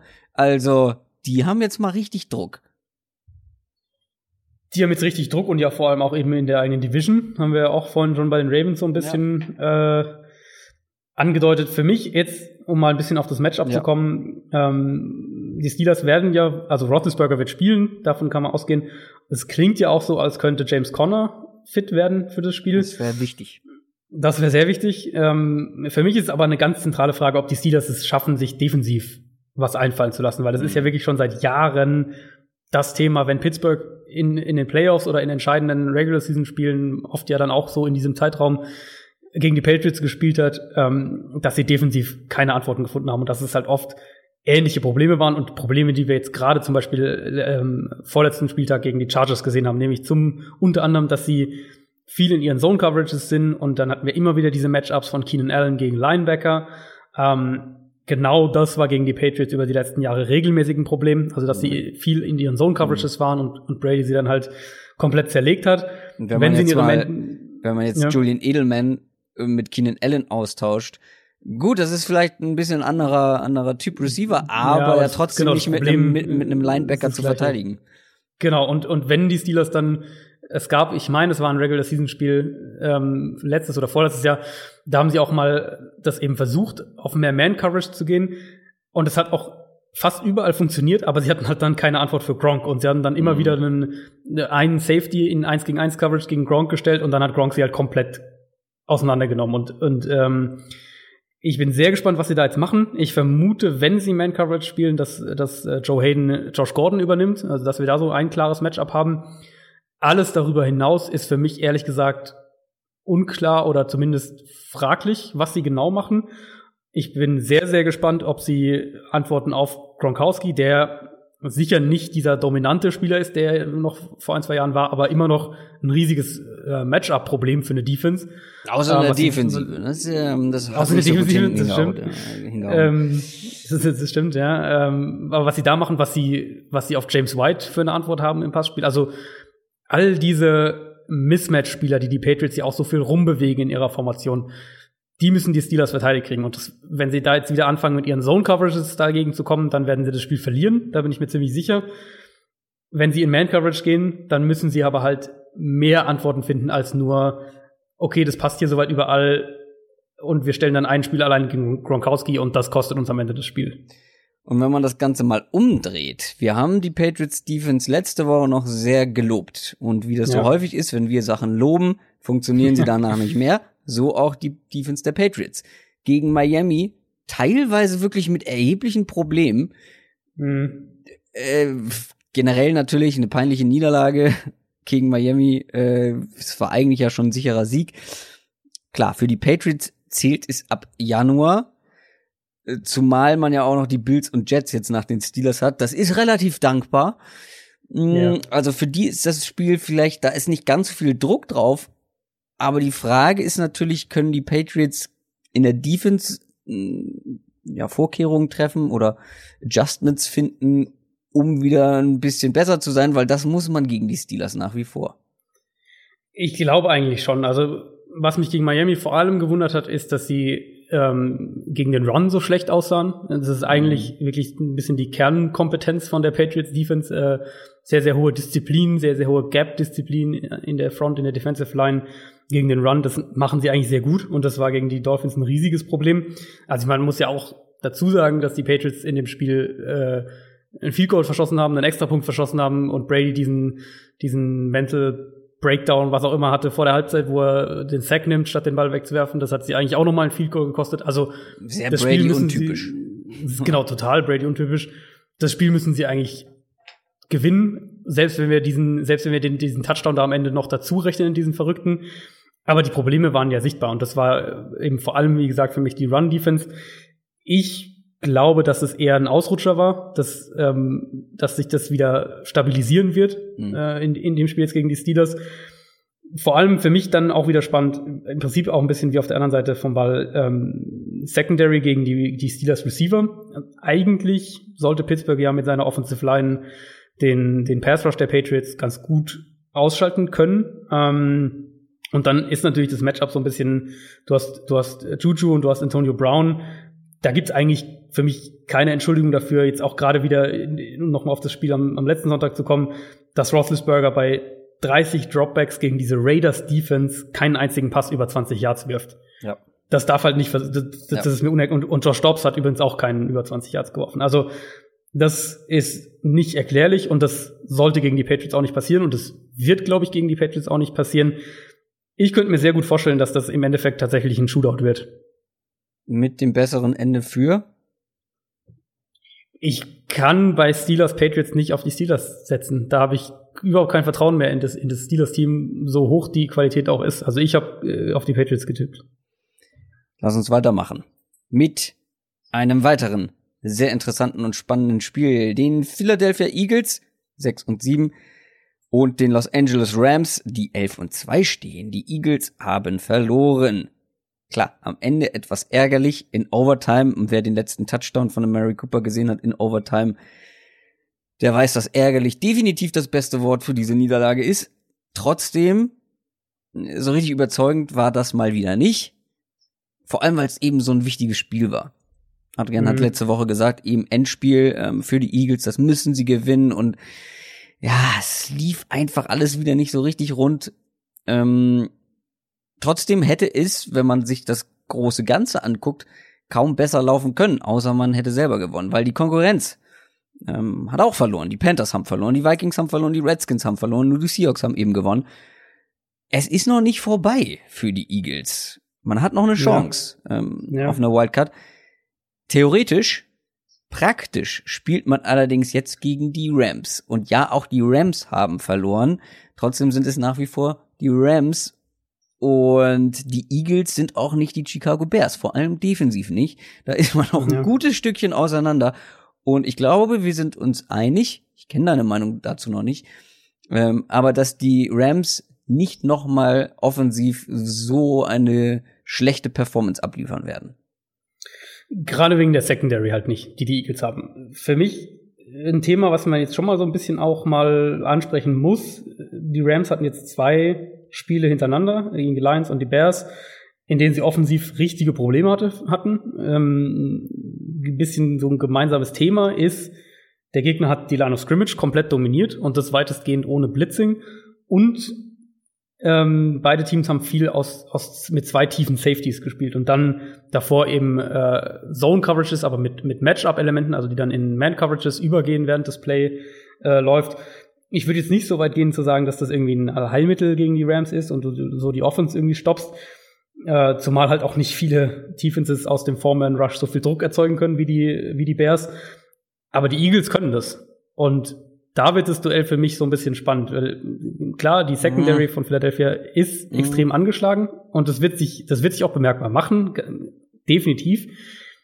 Aber wenn du jetzt mal einfach, um das so ein bisschen diesen Gedanken weiterzuspinnen, wenn du sagst, du, du gehst relativ konservativ mit deinen Coverages zu Werke, ähm, setzt viel zwei tiefe Safeties auch ein, ähm, dann hilfst du natürlich deinen Cornerbacks damit enorm die, die, die, die Quint oder die, die äh, Voraussetzung dafür äh, ist, dass dein Foreman Rush halt auch genug Druck ausübt. Und vor, vor drei, vier Wochen hätte ich gesagt, das wird nicht passieren. Ähm, jetzt hatte die, haben die Rams aber schon seit ein paar Wochen Probleme auch in der Offensive Line. Und deswegen würde ich nicht ausschließen, dass zumindest wir in Teilen von dem Spiel auch wieder so ein bisschen Probleme in der Rams Offense sehen. Ja, stimme ich dir zu. Allerdings finde ich, also Goff gegen die Bears, das lag ja nicht nur an der Bears Defense, das lag ja auch sehr viel an Goff. Wirklich äh, sehr seltsame Pässe dabei gewesen. Ähm, generell sah es so aus, als hätten die Rams Probleme mit dem doch sehr kalten Wetter in Chicago gehabt. Gurley war auch irgendwie abgemeldet. Was, was ich nur so überlege, ja, die, die Eagles können bestimmt wieder Druck ausüben, Allerdings bin ich sehr gespannt, wie die die Receiver verteidigen, weil wir haben es ja vorhin schon angesprochen, was für ein riesiges Problem diese Secondary der Eagles eben mhm. ist und wie das schon gegen Murray Cooper ausgesehen hat. Ähm, die Eagles konnten gerade mal drei Bälle, die in Coopers Richtung gegangen sind, verteidigen. Und es waren ein paar mehr. Ähm, 13 waren es, glaube ich. Sidney Jones und Devonte Bosby haben zusammen 13 Receptions für 212 Yards zugelassen in diesem Spiel. Ja. Und das ja. Ding ist, gegen die Cowboys und die, haben wir schon oft erwähnt, sind jetzt nicht gerade für ihr atemberaubendes, krasses Passing-Game bekannt. Und Jared Goff und Co. spielen jetzt wieder zu Hause haben wieder was, haben was gut zu machen, auf jeden Fall. Und dann stelle ich mir einfach diese Secondary gegen zum Beispiel Brandon Cooks oder Robert Woods vor. Ich kann mir auch vorstellen, dass das relativ böse ausgeht. Auch wenn Das- sie das Druck auch- ausüben. Genau, und das ist für mich auch der Knackpunkt. Also ich habe auch auf die Rams getippt und ich glaube auch, dass die Rams das Spiel gerade eben durch diese Matchups gewinnen werden. Aber was man eben bei Jared Goff sagen muss, und das ist ein Thema, was sich bei ihm durch seine bisherige NFL-Karriere eigentlich durchzieht. Ähm, ich habe das auch ein bisschen in meiner Kolumne beleuchtet diese Woche, ist, dass er, dass er mit Pressure eigentlich schon relativ regelmäßig Probleme hat. Und das war jetzt äh, früher in dieser Saison hat, war da ein paar Spiele, wo er deutlich besser aussah. Aber er ist auch insgesamt eben einer der Quarterbacks, der mit am wenigsten unter Druck steht von in der ganzen Liga. Und das, obwohl er äh, durch dieses ausgeprägte Play-Action-Spiel natürlich auch den Ball länger hält als irgendein anderer Quarterback im Schnitt. Also die Offensive Line war halt über die ersten zehn, elf Wochen der Saison richtig, richtig stark. Vielleicht die beste der Liga, einer der zwei, drei besten auf jeden Fall. Und das war jetzt in den letzten Wochen nicht der Fall. Und das war ja eben auch gegen Detroit, war ja Goff auch nicht gut. Ähm, wenn Defenses ihn unter Druck setzen können, dann ist Jared Goff immer noch echt, sagen wir mal, anfällig. Oder er ist mehr, er ist mehr, mehr abhängig von den Umständen als jetzt diese, die wirklichen, die, die absoluten Elite-Quarterbacks in der Liga, wenn man es vielleicht mal so am ehesten sagen will. Deswegen glaube ich, dass die Eagles da schon ein bisschen Erfolg haben können. Ich denke aber auch, dass das Mismatch Rams Receiver gegen Eagles Secondary auch ohne Cooper Cup ähm, zu groß ist, um dass die Eagles Defense das halbwegs in den Griff bekommt. Abschließend noch ein Argument für mich, das gegen die Eagles spricht, bevor wir zum Monday Night, Game, Monday Night Game kommen. Die Eagles laufen den Ball eben auch nicht so konstant Ja. gut, wie es die Bears zum Beispiel machen. Und die Rams Defense ist anfällig im Running Game. Die ganze Saison eigentlich schon immer mal wieder. Gegen den Pass ist man, ist man deutlich stärker als gegen den Run. Also Marcus Peters spielt besser, wird, wird ein bisschen anders eingesetzt. Akib Talib spielt auch wieder. Und wie gesagt, die Eagles im Run, das ist nicht mit den Bears zu vergleichen. Und ich glaube auch dieses Matchup spricht gegen die Eagles und für die Rams in meinen Augen. Ja, ja, und also Philadelphia's Offense insgesamt ist Ja. für mich echt eine der zwei, drei größten Enttäuschungen dieses Jahr. Ich warte ja Ähm. nach wie vor darauf, dass, dass, dass da irgendwann mal so ein paar Adjustments getroffen werden, wie wir es bei Ja. anderen Teams sehen, die einfach Dinge verändert haben und dadurch wieder Sachen ins Rollen bekommen haben. Ich meine, Vielleicht holen sie, vielleicht holen sie ja jetzt äh, die Filippo zurück und dann sehen wir das. Ja, der hat ja letztes Jahr da sehr gute Arbeit gemacht. Ähm, ja, würde ich auch gar nicht ausschließen, ehrlich gesagt, dass die den relativ schnell wiederholen. Also vielleicht sogar diese Woche. Zum Thema Rekorde. Wir nähern uns auch einer Rekordfolge und kommen jetzt zum Monday Night Game. Die New Orleans Saints sind 11 und 2 und sind zu Gast bei den Carolina Panthers. Die sind 6 und 7. Es ist das letzte ausführliche Spiel, bevor wir zu den restlichen Matchups kommen, die wir nur kurz anreißen. Die Saints offensiv an den Cowboys vor zwei Wochen gescheitert und auch gegen die Buccaneers Defense lange Zeit Probleme Mhm. gehabt, vor allem in der ersten Halbzeit. Ähm, allerdings fürs Passing Game waren es letzte Woche relativ schwere Bedingungen, könnte man zumindest äh, eine kleine Ausrede ähm, dahingehend gelten lassen. Trotzdem natürlich die Frage, müssen wir uns um die bisher ja sehr berauschende Saints Offense Gedanken machen nach diesen zwei dann doch eher mittelprächtigen Performances? Also ich meine, sie haben es in der zweiten Halbzeit gegen die Bucks ja so ein bisschen wieder dann gerade gebogen. Äh, das sollte eigentlich nicht passieren. Ich, äh, ich glaube, Dallas hatten wir letzte Woche auch ein bisschen ausführlicher Das analysiert. gerade Spiel biegen oder das, das schlechte Auftreten? Das schlechte Auftreten. Okay. ähm, dass bei den Cowboys ja doch dann irgendwie alles auch zusammengepasst hat in dem Spiel, defensiv gegen die Saints. Ähm, für mich ein bisschen auffällig in beiden Spielen, dass die, dass die Saints echt nicht viel im, im vertikalen Passspiel gemacht haben. Das sollte für mich jetzt in dem Spiel gegen Carolina echt wieder anders aussehen. Und ich glaube, dass wir dann auch eine andere Saints Offense wiedersehen, weil, weil New Orleans an sich ist es ja eine Offense, die sehr viel auch mit Yards nach dem Catch macht und ähm, Mismatches mit Kamara und, und Michael Thomas, wenn sie den vor allem in den Slot aufstellen, kreieren will.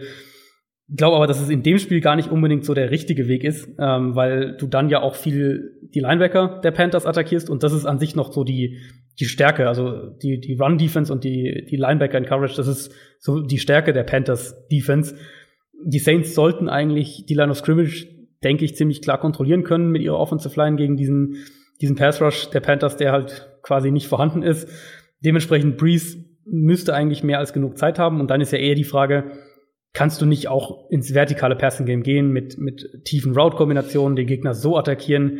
Diese Panthers Cornerbacks sind anfällig, mhm. du kannst sie da auch attackieren. Ich denke, dass du, wenn du auf dieses Kurzpassspiel One-Game setzt, dass du den Gegner eher in die Karten spielst.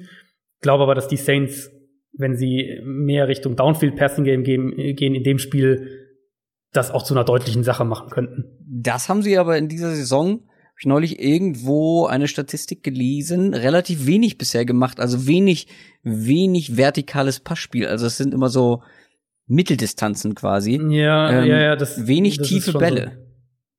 Das ist, ist, ist auch nicht unbedingt der Stil von den Saints. Drew Brees wirft den Ball ja auch im, im Schnitt sehr, sehr kurz nur. Ähm, klar, das sind auch viele, viele Screens und viele, ähm, viele eben dieses Kurzpassspiel auch im Slot dann zum Beispiel.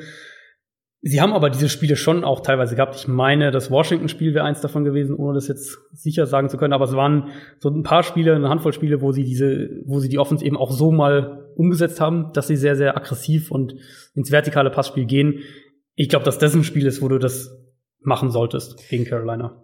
Was ein paar Leute jetzt auch kritisiert haben nach diesen beiden Spielen, dass vor allem im Passing Game zu sehr der Fokus auf Michael Thomas und Alvin Kamara liegt bei den Saints und man zu wenig andere Spieler einbindet, weil die Defenses es schaffen, eben auch eben Fokus legen auf diese beiden Spieler ähm, und es dadurch halt schaffen, es Breeze besonders schwierig zu machen.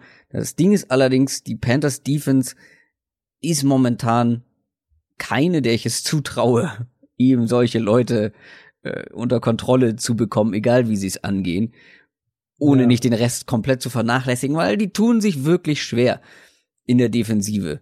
Gegen eigentlich momentan alle Gegner, bekommen nicht viel gebacken, auch in, in der letzten Woche nicht, obwohl ja der, ähm, das Play Calling in der Defense wieder gewechselt hat zu Ron Rivera, wenn ich mich nicht täusche. Mhm. Ähm, wir haben sie, das kann man glaube ich festhalten, definitiv zu früh gelobt. ähm, also ich bin gespannt, wie gesagt, wie sie gegen diese Saints Offense gegen anhalten wollen. Ähm, über die Offense können wir auch noch sprechen gleich, aber erstmal über die Panthers Defense. Da kommt jetzt ein Drew Brees, äh, der auch wieder was gut zu machen hat und auch vor allem Stichwort MVP was zeigen muss. ich glaube, das wird ihn persönlich wahrscheinlich eher weniger interessieren. Aber Pat Mahomes hat vorgelegt. Ja, ja, das, das Problem mit der Panthers, also ich meine, was wir gelobt haben, war ja immer die Panthers Offense. Äh, ja, die, Panthers Defense, Defense stimmt, die haben wir noch gar nicht so nie viel. gelobt. Nee, ähm, nee, stimmt. Ähm, nee, also das Problem mit der Panthers Defense ist eben, dass sie zurück ja gegangen sind mit, also die haben mit der neuen Defensive Coordinator und sind wieder zurückgegangen zu diesem, zu dem Panthers Scheme, was, was sie vor zwei, drei Jahren auch so gespielt haben, nämlich mehr Four-Man Rush, weniger Blitzing und dann dahinter diese Zone Coverages. Und das war unterm Strich einfach ein glatter Reinfall, weil sie nicht die Spieler in dieser, in diesem Foreman Rush haben, um daraus wirklich einen gefährlichen Pass Rush äh, zu kreieren. Und dadurch ist die Secondary, ist die Defense mehr oder weniger harmlos geworden. Ähm, die, die Problemzonen der Secondary wurden dadurch nochmal deutlich hervorgehoben. Ist das so ein bisschen was, äh, das gleiche Problem, was wir in Tampa Bay jetzt eine ganze Weile lang gesehen haben. Das hat im Prinzip einfach nicht funktioniert und ähm, die Panthers haben nicht die Mittel, glaube ich, um das in der Saison zu reparieren. Aber auch die Offense, die haben wir ja gelobt. Ja. Ist nicht mehr so stark wie vor ein paar Wochen. Nee. Auch bei Cam Newton einige Fragezeichen.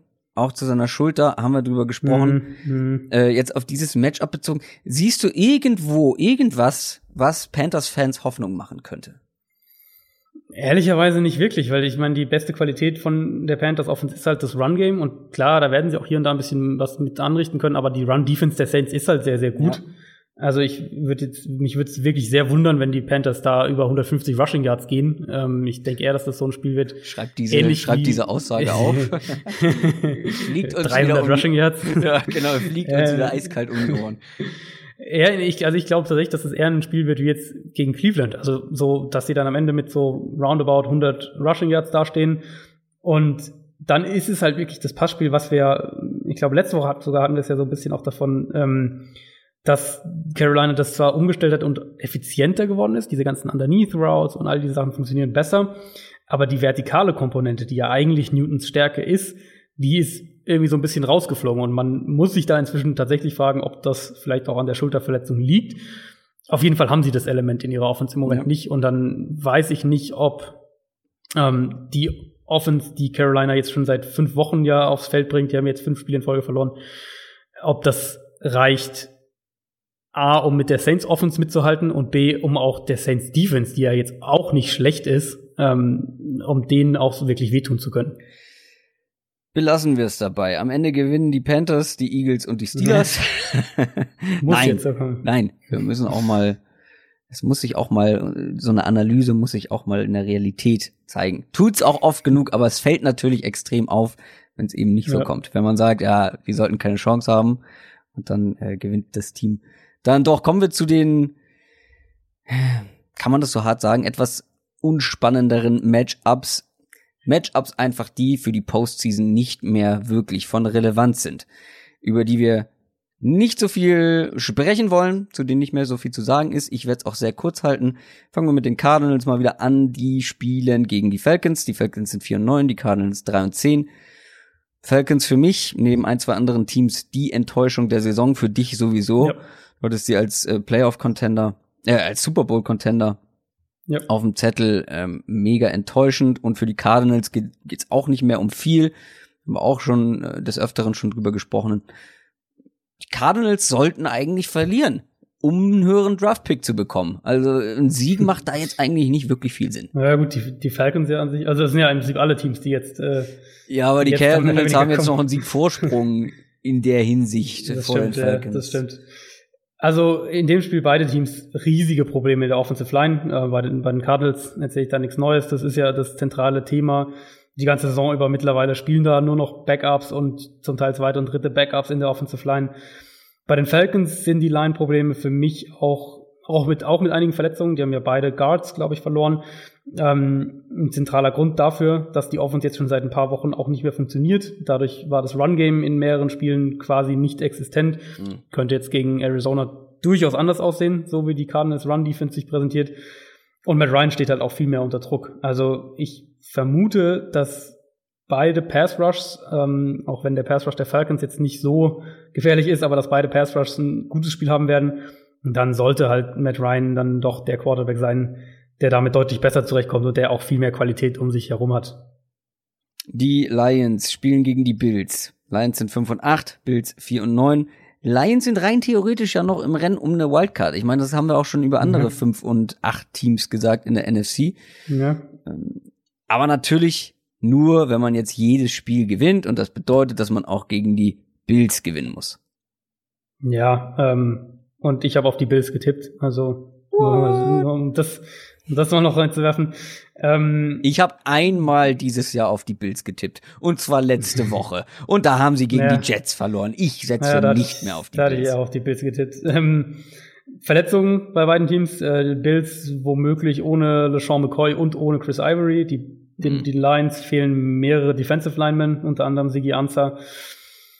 Ähm, Detroits Offense sah gegen Arizona echt nicht gut aus insgesamt. Das war im Prinzip ein guter Drive, als sie fast ausschließlich gelaufen sind, ganz spät im Spiel. Das wird gegen die Bills Defense vermutlich nicht funktionieren. Ähm, Buffalo auf der anderen Seite haben wir jetzt vorher auch schon ein bisschen gesagt. Die haben die Offense um Josh Allen als Runner herum aufgebaut. Das ist im Moment auch der richtige Schritt. Aber das Passing Game bei, bei Buffalo ist halt immer noch echt ein enormes Problem. Die haben nicht die Waffen. Allen ist als Passer noch brutal roh und äh, die müssen über, über diese, über das Run-Game und vor allem auch über Josh Allen als Runner müssen die im Prinzip Offensivspiele gewinnen und ja, vor allem müssen sie Defensivspiele gewinnen, was gegen diese Lions Offense absolut möglich ist. Ach, die Lions sind eigentlich immer für eine Überraschung gut, finde ich. Ähm, aber spielen, selbst wenn sie die Bild schlagen, danach gegen die Vikings und die Packers. Also ich glaube, sie sind schon zu Recht ja. in dieser Rubrik und nicht ja. weiter vorne im Programm. Die Oakland Raiders sind 3 und 10, spielen gegen die Cincinnati Bengals, die sind 5 und 8. Ja, äh, was machen wir daraus? Äh, die Raiders haben sich von allen unbemerkt irgendwie verbessert, ungemerkt, weil sie trotzdem noch relativ häufig verloren haben. Jetzt aber, ich glaube, zwei Spiele, äh, zwei Siege in vier Spielen. Vor allem der Sieg gegen die Steelers ist eine Marke, ist ein Ausrufezeichen. Ja. Tanken tun sie zumindest nicht. Das ist die nee, positive Erkenntnis. Ja. Und man hat auch das Gefühl, Derek Carr spielt um seinen Job. Das kann man ihm auch nicht verübeln. Und die Bengals, sieben der letzten acht Spiele verloren. Ja, es wird so ein bisschen Not gegen Elend äh, da am Sonntag auf dem Feld stehen. Also Derek Carr, finde ich, kann man, da hast du schon recht, den kann man ruhig auch mal loben, haben wir auch oft genug kritisiert. Letzten Spiele besser gewesen, Offense sah viel besser aus gegen Pittsburgh, als ich das gedacht hatte. Zentrale Frage für mich in dem Spiel, können die Bengals Derek Carr unter Druck setzen? Ähm, gegen die Chargers hatten, hatte Cincinnati wieder mal quasi überhaupt keinen Pass Rush. Wenn es gegen die Raiders auch so aussieht, dann wird es mich überhaupt nicht wundern, wenn Oakland das Spiel gewinnt, im Endeffekt sogar. Ich rechne aus Bengals Sicht offensiv, ähm, da hat sich ja Driscoll hat sich ja gegen die Chargers sogar ganz, ganz tapfer geschlagen. Äh, ich rechne eigentlich mit einem Joe Mixon-Spiel. Ähm, der ist jetzt seit mehreren Wochen so der eine Lichtblick eigentlich in Cincinnati. Mhm. Run-Defense der Raiders ist definitiv schlagbar, auch wenn es die Steelers irgendwie nicht hingekriegt haben. Ähm, man kann die Raiders mit einem, wenn, wenn Joe Mixon da ins Rollen kommt und, und das Bengals Run-Game gut funktioniert, dann können sie das Spiel schon auch so gewinnen. Auch wenn du Oakland halt eigentlich immer noch eher im Passing Game attackieren solltest. Aber da weiß ich nicht, ob die Bengals die Mittel dafür haben. Wie sind wir eigentlich so lang geworden heute? Kommen wir zum letzten Spiel, die Washington Redskins. Viele gute Spiele. Ja, es ist tatsächlich diese Woche ähm, der Fall. Ja. Viele enge Spiele auch, ähm, die in beide Richtungen gehen können. Ja. Das gilt auch für das letzte Spiel, was wir hier auf dem Zettel haben. Die Washington Redskins 6 und 7 spielen gegen die Jacksonville Jaguars 4 und 9. Ja, wir wissen, dass die Redskins noch recordtechnisch voll dabei sind mit sechs Siegen. Ich habe es ja immer gesagt, sechs Siege in der NFC. Aber wer sich die Spiele angeguckt hat von den Redskins, seitdem Alex Smith äh, verletzt ist, der sieht einfach, wie eben die Luft raus ist. Offensiv wie defensiv. Gegen die Giants komplett auseinandergefallen äh, wirklich in der Defensive hat mich das auch ein bisschen überrascht, wie, wie stark man da ja, ja. nachgelassen hat. Ähm, ja, von der Verpflichtung von Mark Sanchez äh, reden wir darüber? Nein. Ähm, Lieber nicht. Wir sind jetzt schon so lang und wir wollen hier kein Fass aufmachen, äh, wie, wie dämlich diese Verpflichtung eigentlich ist und wie wenig nachvollziehbar. Letzte Hoffnung, der vierte Quarterback in den eigenen Reihen, Josh Johnson. Allerweltsname. Ja. Ähm, Trotzdem, ich würde bei den Redskins auf jeden Fall dieses Spiel abwarten. Wenn sie das gewinnen, dann können sie vielleicht noch mal äh, intensiver äh, unter die Lupe genommen werden, vielleicht. Ähm, dafür müssten sie das erstmal gewinnen. Und bei den Jaguars habe ich, ich, habe es auch schon getwittert, ähm, will ich eigentlich nicht mehr drüber reden. Ist für mich die größte Enttäuschung der Saison, noch größer als die die Falcons zum Beispiel. Ich habe sie aber auch immer höher als du gehabt. Ähm, ja, ein Punkt habe ich mir noch aufgeschrieben. Ich fand so lächerlich, wie sie sich, wie sich die Jacks Defense mhm. ähm, bei 9 zu 30, so ist es, glaube ich, dann ja auch am Ende ausgegangen, mega abgefeiert hat, weil sie gerade kurz vor der Endzone äh, Third Down gestoppt hat und den fünften Henry äh, Touchdown verhindert hat. und da haben die sich so mega abgefeiert. Das war so äh. traurig mit anzuschauen. Diese Defense, die so dominiert hat, feiert sich für so ein nichtssagendes Play mega ab. Ach, die Jaguars, das ist für mich ein Spiel von zwei Teams, die mich doch also sehr negativ überrascht haben in den letzten Wochen. Ja, bei Washington muss man natürlich dann schon die Verletzungen, natürlich, ähm, also offen, offensiv natürlich, äh, ja. Jaguars, ich glaube, Jaguars sind ein super, ein super äh, Paradebeispiel dafür, dass man oder für die zwei zentralen Fehler, die sie halt gemacht haben, nämlich einmal, dass es extrem schwer ist, defensive Elite-Defense ähm, von einem Jahr aufs nächste zu übertragen. Also Elite-Offense zu konservieren, wenn man so will, ist wesentlich leichter und, und statistisch wesentlich häufiger als mit den absoluten Elite-Defenses. Und ich meine, die Jaguars Defense ist ja insgesamt dieses Jahr immer noch gut, aber sie ist halt nicht mehr auf diesem Level vom letzten Jahr. Und, und das ja. reicht dann halt im Endeffekt nicht, weil man eben die Quarterback-Position ignoriert hat. Und das ist dann die andere Lektion wurden natürlich brutal über den Haufen gelaufen äh, von Derrick Henry. Äh, die Gefahr gibt's in dem Spiel nicht wirklich, nicht mit dieser Redskins-Line und nicht so, wie Washingtons Offense insgesamt aussieht. Ich erwarte eigentlich, dass Jacksonville defensiv die Line of Scrimmage total kontrolliert. Egal, ob jetzt Josh Johnson oder Mark Sanchez im Endeffekt spielt, äh, dass die da auch im Passspiel nichts zulassen. Und an sich müsste man das auch genauso umgekehrt sagen können. Ähm, Also Washingtons Front vor, vor vier, fünf Wochen oder so sah die noch richtig, richtig gut aus. Da müssten, müsste eigentlich die Line auch kontrollieren können, gerade wenn man sich anschaut, was für Probleme Jacksonville jetzt schon seit Wochen in der Offensive Line hat. Aber die Redskins Defense ist halt jetzt schon seit einer ganzen Weile nicht mehr gut und das ist dann ist halt nicht mit Verletzungen zu erklären, sondern da ähm, da passen halt andere Sachen einfach nicht. Aber Washingtons Defense ist weit weg von dem, was ich so zur Saisonmitte eigentlich dachte, was sie sein könnte.